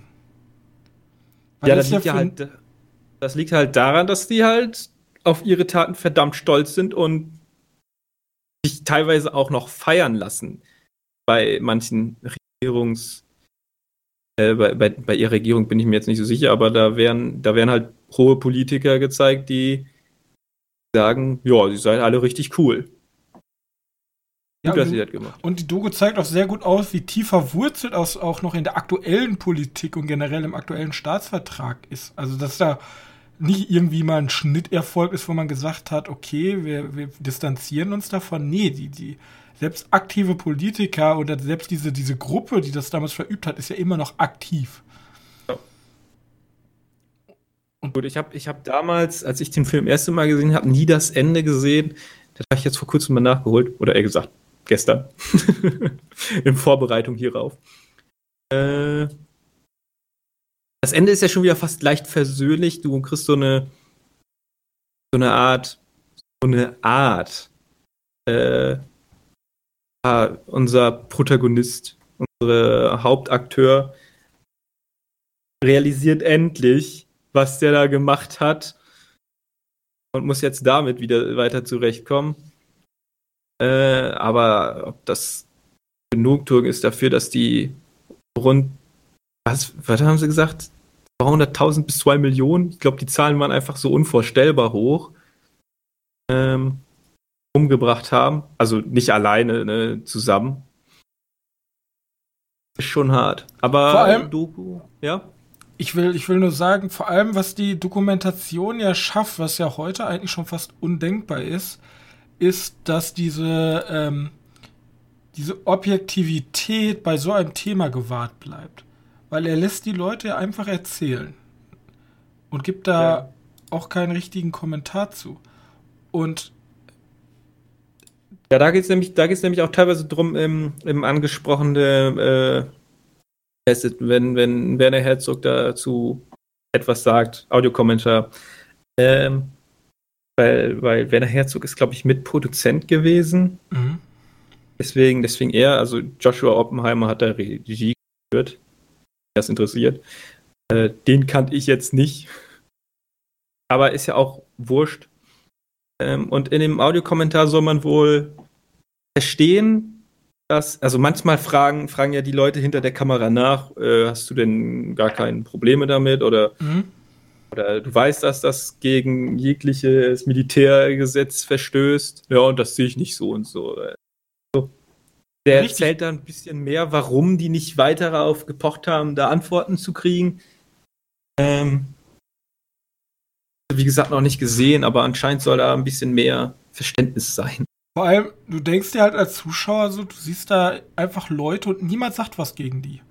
Und dieses ganze Land lebt halt in dieser eigen erschaffenen Lüge, da war alles in Ordnung, was damals passiert ist.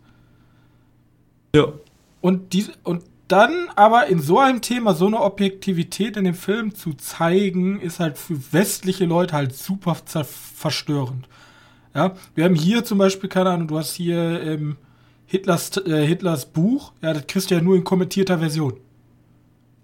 Das kriegst, ja nicht, so. das kriegst ja nicht unkommentiert. Aber das wäre jetzt genauso, als hättest du, wir hatten ja vorher drüber gesprochen, als hättest du tatsächlich die hochrangigen Nazis hier sitzen, die dafür prahlen, was sie damals in der nationalsozialistischen Zeit gehabt haben. Und keiner hinterfragt das kritisch, sondern du hörst den einfach nur bei deren Lobeshymnen zu.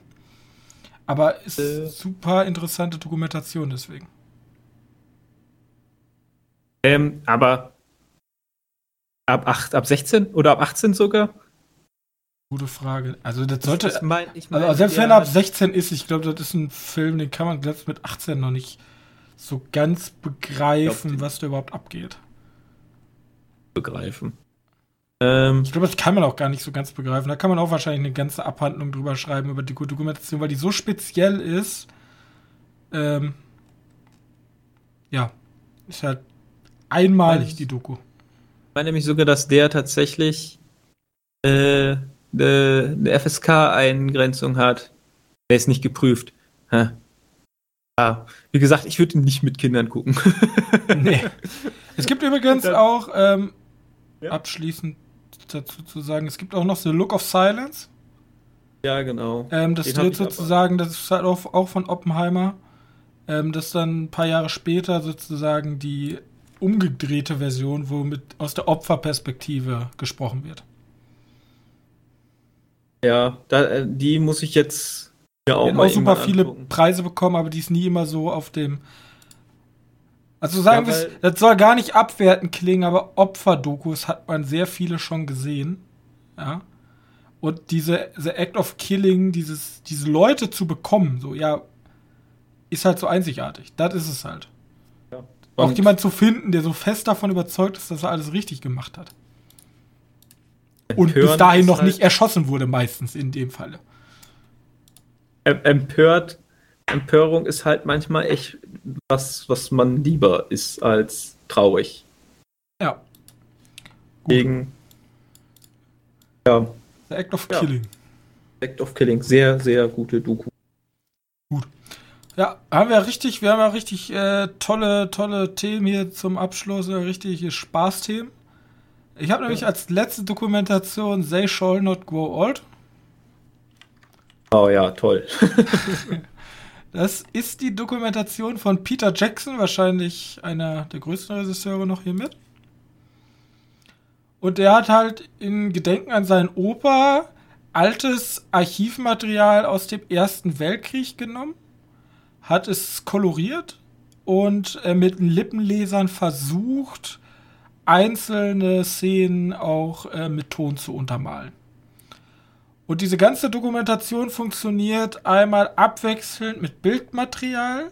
Also nicht abwechselnd, also man hat das Bildmaterial, was erst schwarz-weiß und dann langsam vom Format und von der Farbe halt sich an unsere Standards heutzutage anpasst. Was einfach unfassbar zu sehen ist, weil, also wenn man aus dem Ersten Weltkrieg oder generell uralte Filme sieht, die sind halt, die haben halt eine super hohe Framezahl, das sieht immer so aus, als wenn die in dreifacher Geschwindigkeit da langlaufen, etc. etc. Haben auch Bilder dazwischen gemacht. Und hier haben sie es halt geschafft, das wirklich an den modernen, also an den modernen Menschen, an den aktuellen technischen Gegebenheiten anzupassen. Und gleichzeitig wird das, diese ganze Geschichte, die im Hintergrund erzählt wird, wird von ehemaligen Veteranen erzählt. Veteranen, die nichts anderes machen, als ihr tägliches Leben während dieses Krieges zu erzählen. Und dieser dieses typische, was man auch aus dem ersten, äh, zweiten Weltkrieg kennt, was ja wesentlich verbreiteter ist bei uns, äh, medial.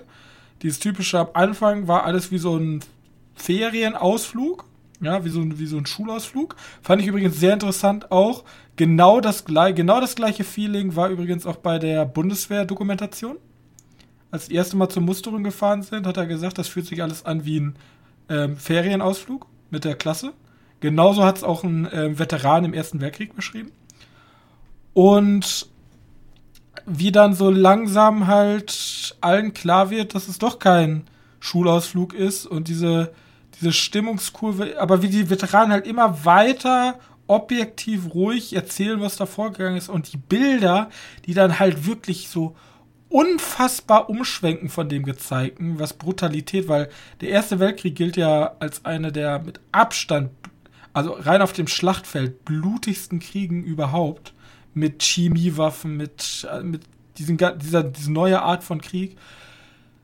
Das ist wirklich eine Doku, da, die äh, bleibt einem lange ins, im Gedächtnis.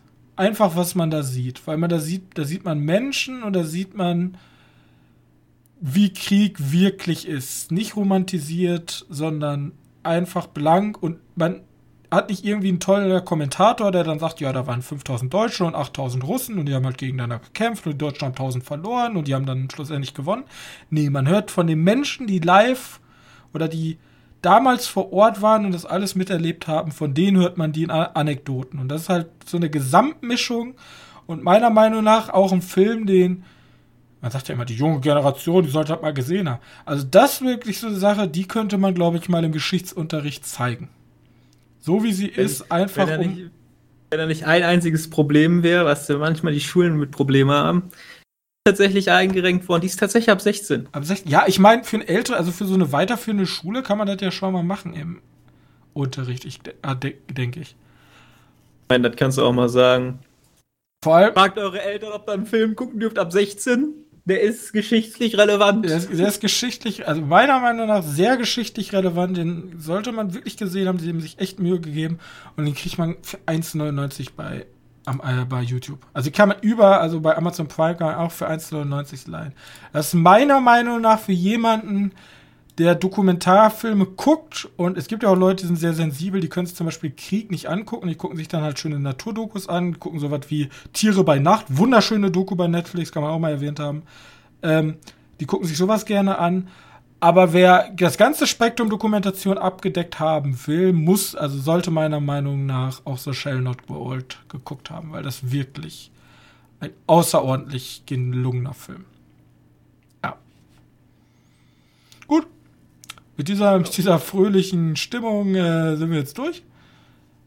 Ähm, denkt, immer, denkt einfach immer daran, haben ultimatives Glück, dass wir Dokus gucken können über schlimme Sachen und dass wir ja. schlimme Sachen nicht erleben müssen.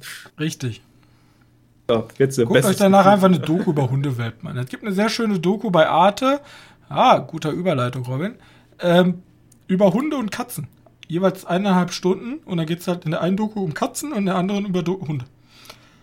Ist niedlich, kann man sich mal angucken. Wo kommen die Rassen her und was machen Katzen so? Und dann gibt es Forscher, die die erforschen und bla bla bla. So, wir wollen nämlich ganz kurz noch zum Abschluss jetzt. Wir sind ja eine Stunde 45. Ich glaube, die längste Folge, die wir je gemacht haben. Ich habe Hunger, du hast Hunger. Wir wollten alle nach Hause. Wir sind eigentlich zu Hause, aber wir wollen jetzt endlich essen. Ähm, unsere Anlaufpunkte für Dokumentation. Kann ich schon mal sagen, wir, wir, wir erwähnen es auch immer wieder, Arte. Arte. Arte, auch, vor allem auch der YouTube-Auftritt von Arte ist halt wirklich, wirklich gut. Kooperation ist ja, ist ja ein öffentlich-rechtlicher Sender als Kooperation zwischen Frankreich und Deutschland.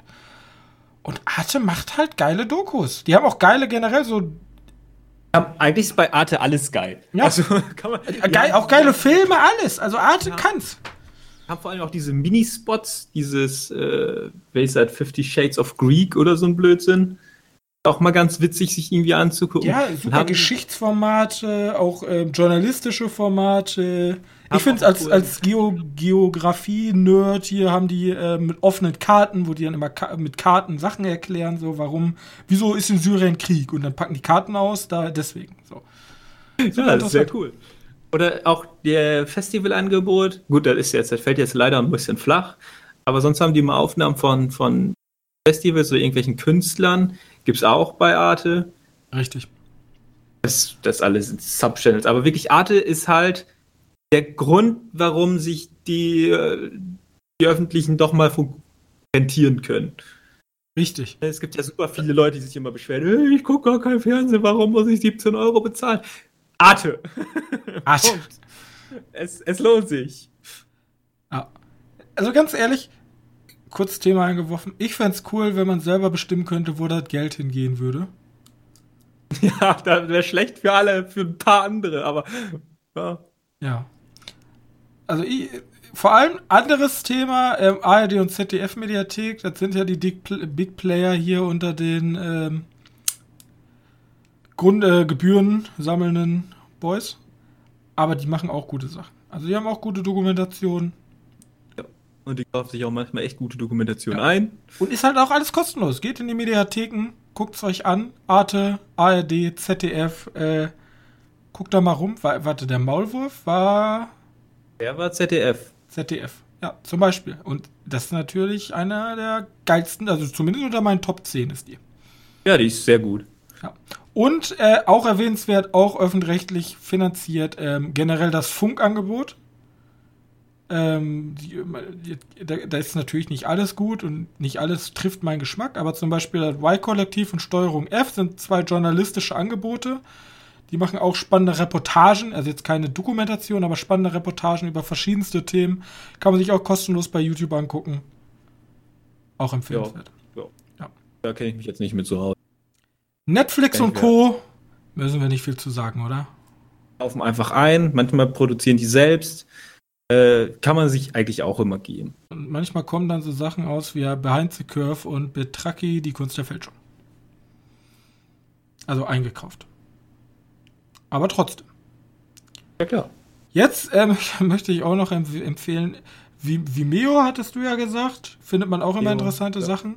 Also ganz ehrlich, ich muss es sagen, als Filmfan hat man es ab und zu nicht leicht und wenn man wirklich keine andere Wahl mehr hat, wenn du kannst es nicht kaufen, du kannst es nicht leihen, es ist nirgendwo erreichbar, ist es wahrscheinlich bei Vimeo oder YouTube. Einfach kostenlos. Kann man auch immer gucken. Vor allem Dokumentation. Da gibt es so einen riesigen Schatz an Sachen. Bei YouTube muss man immer ein bisschen dran denken. Du musst halt Englisch können. Ja, immer natürlich, die internationalen Sachen. Ähm, und du musst ein bisschen abhaben können, dass manchmal 480p und mehr nicht geht. Ja. Aber das muss man manchmal abhaben können. Meistens nicht, aber ja. eigentlich findest du was. Und jetzt habe ich noch zwei Sachen, über die ich sprechen möchte. Unseren geliebten Freund N24. Wer mal in die ganz cool, also ich sag mal so, bis 22, äh, bis 0 Uhr hat man die ganzen Zweite Weltkriegsdokus und die größten Schiffe der Welt. Ähm, durchgehend. Und ab 0 Uhr, dann kommen die ganz crazy Dokus von irgendwelchen Aliens und Area 51. Ja, das sind die Mockumentaries schon fast, ja. Ja, aber das halt, also wer sich mal wirklich ganz komische Dokus angucken will und so, so also diese typischen Unterrichtsdokus mit Kommentator, der drüber quatscht, der geht nach N24. Das wissen tatsächlich viele nicht. Also viele dachten, N24 ist dieser reine Nachrichtensender.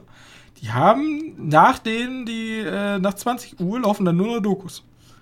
Daraus besteht ein ganzes Programm. Aber das, also sagen wir es so, dass die Qualität schwankt, ja, sehr stark. Gut. Und abschließend Filmfestivals. Hey! So wie dieses schöne. Es gibt, es gibt auch andere ähm, Dokumentar-Festivals. Ähm, ja. In Deutschland ist jetzt hier das Stockfest das äh, größte. Es gibt zum Beispiel von Phoenix. Die sind ja auch ähm, öffentlich-rechtlichen, die haben auch ihr eigenes Festival. Ja, keine Ahnung, weiß nicht. Ich bin Oder bei Dokus ja leider nicht so komplett drin. Oder ihr guckt so wie ich einfach mal bei den Oscars vorbei. Die haben nämlich immer auch sehr gute Dokus. Ne? Also, da, man kann ja über den besten Film sagen, was man will, aber bei den Dokus haben die eigentlich immer einen ganz guten Riecher. Ja. Und das soll natürlich auch kein allgemeiner Tipp sein wenn ihr, wenn euch mal langweilig ist und ihr habt alle hoffentlich bald 100 Standardfolgen unseres Podcasts durch, plus alle Sonderfolgen, ich gebe euch einen Tipp. Ihr sucht euch ein cooles Filmfest aus, sagen wir mal Fantasy Filmfest oder Dogfest. Und denkt euch, boah, ich wollte doch immer mal den Film gehen, äh, sehen. Die haben meistens immer Archive, wo alle alten ähm, Programmhefte drin sind. Geht da einfach mal rein, da ist richtig cooler Shit drin. Und meistens kriegt ihr den Shit, weil das ja nicht die großen Michael Bay-Produktionen sind, auch richtig günstig noch. Ja? Also wenn mir mal richtig langweilig ist, gehe ich meistens Fantasy Filmfest 2013, guck mir an, was hatten die damals im Programm. Und allein wenn ihr dann schon den Hauptfilm guckt, ist meistens äh, eine unpolierte Perle, die da unten schummelt. Äh, schummelt. Äh, Gott, schimmert. So. Ne? Ja. Was, was wir alle schon für Filme nicht geguckt haben aus dem letzten ja, Fantasy-Film. Viel schlimmer immer an Filme, die an uns vorbeigehen, als Filme, die wir sehen. Richtig, und die kriegst du ja auch ab und zu halt nirgendwo, außer vielleicht auf Vimeo. Gut. Das soll es jetzt auch gewesen sein. Ich hoffe, ihr hattet eine unterhaltsame Zeit mit uns. Wenn ihr uns Feedback zu dieser Sonderfolge dalassen äh, wollt, dann guckt doch gerne bei uns auf der Seite www.medienkneipe.de vorbei. Da könnt ihr auch in der Kommentarsektion über ähm, eure Gedanken diskutieren, was weiß ich. Gebt uns Feedback, gebt uns Filme, die ihr vielleicht ähm, Filme, die ihr vielleicht uns empfehlen wollt, Dokumentationen, die ihr uns empfehlen wollt, könnt ihr alles da machen. Außerdem, wir sind bei uns auf der Seite findet ihr auch alle unsere Social Network Gedöns, Twitter und Instagram etc. Da könnt ihr uns auch anschreiben. Also wenn ihr irgendwie eine Instagram-Message an mich schreibt, kriege ich die mit und lese die. Ich lese alles. Ja, E-Mails sind auch unten verlinkt. Wenn ihr zum Abschluss noch die absoluten Ehrenmänner sein wollt, dann geht doch Bewertungsportal eurer Wahl und gibt uns da eine nette Bewertung und vielleicht auch ein kleines Review zu. Würde uns sehr freuen, bringt unseren Podcast am meisten voran als alles andere. Und ich hoffe, ihr habt eine angenehme Zeit. Wir nähern uns der Folge 100 nächste Woche dann mit vielleicht einer Mini-Ausgabe Folge 99. Bis dahin wünsche ich euch eine angenehme Woche und bleibt gesund. Tschüss. Tschüss.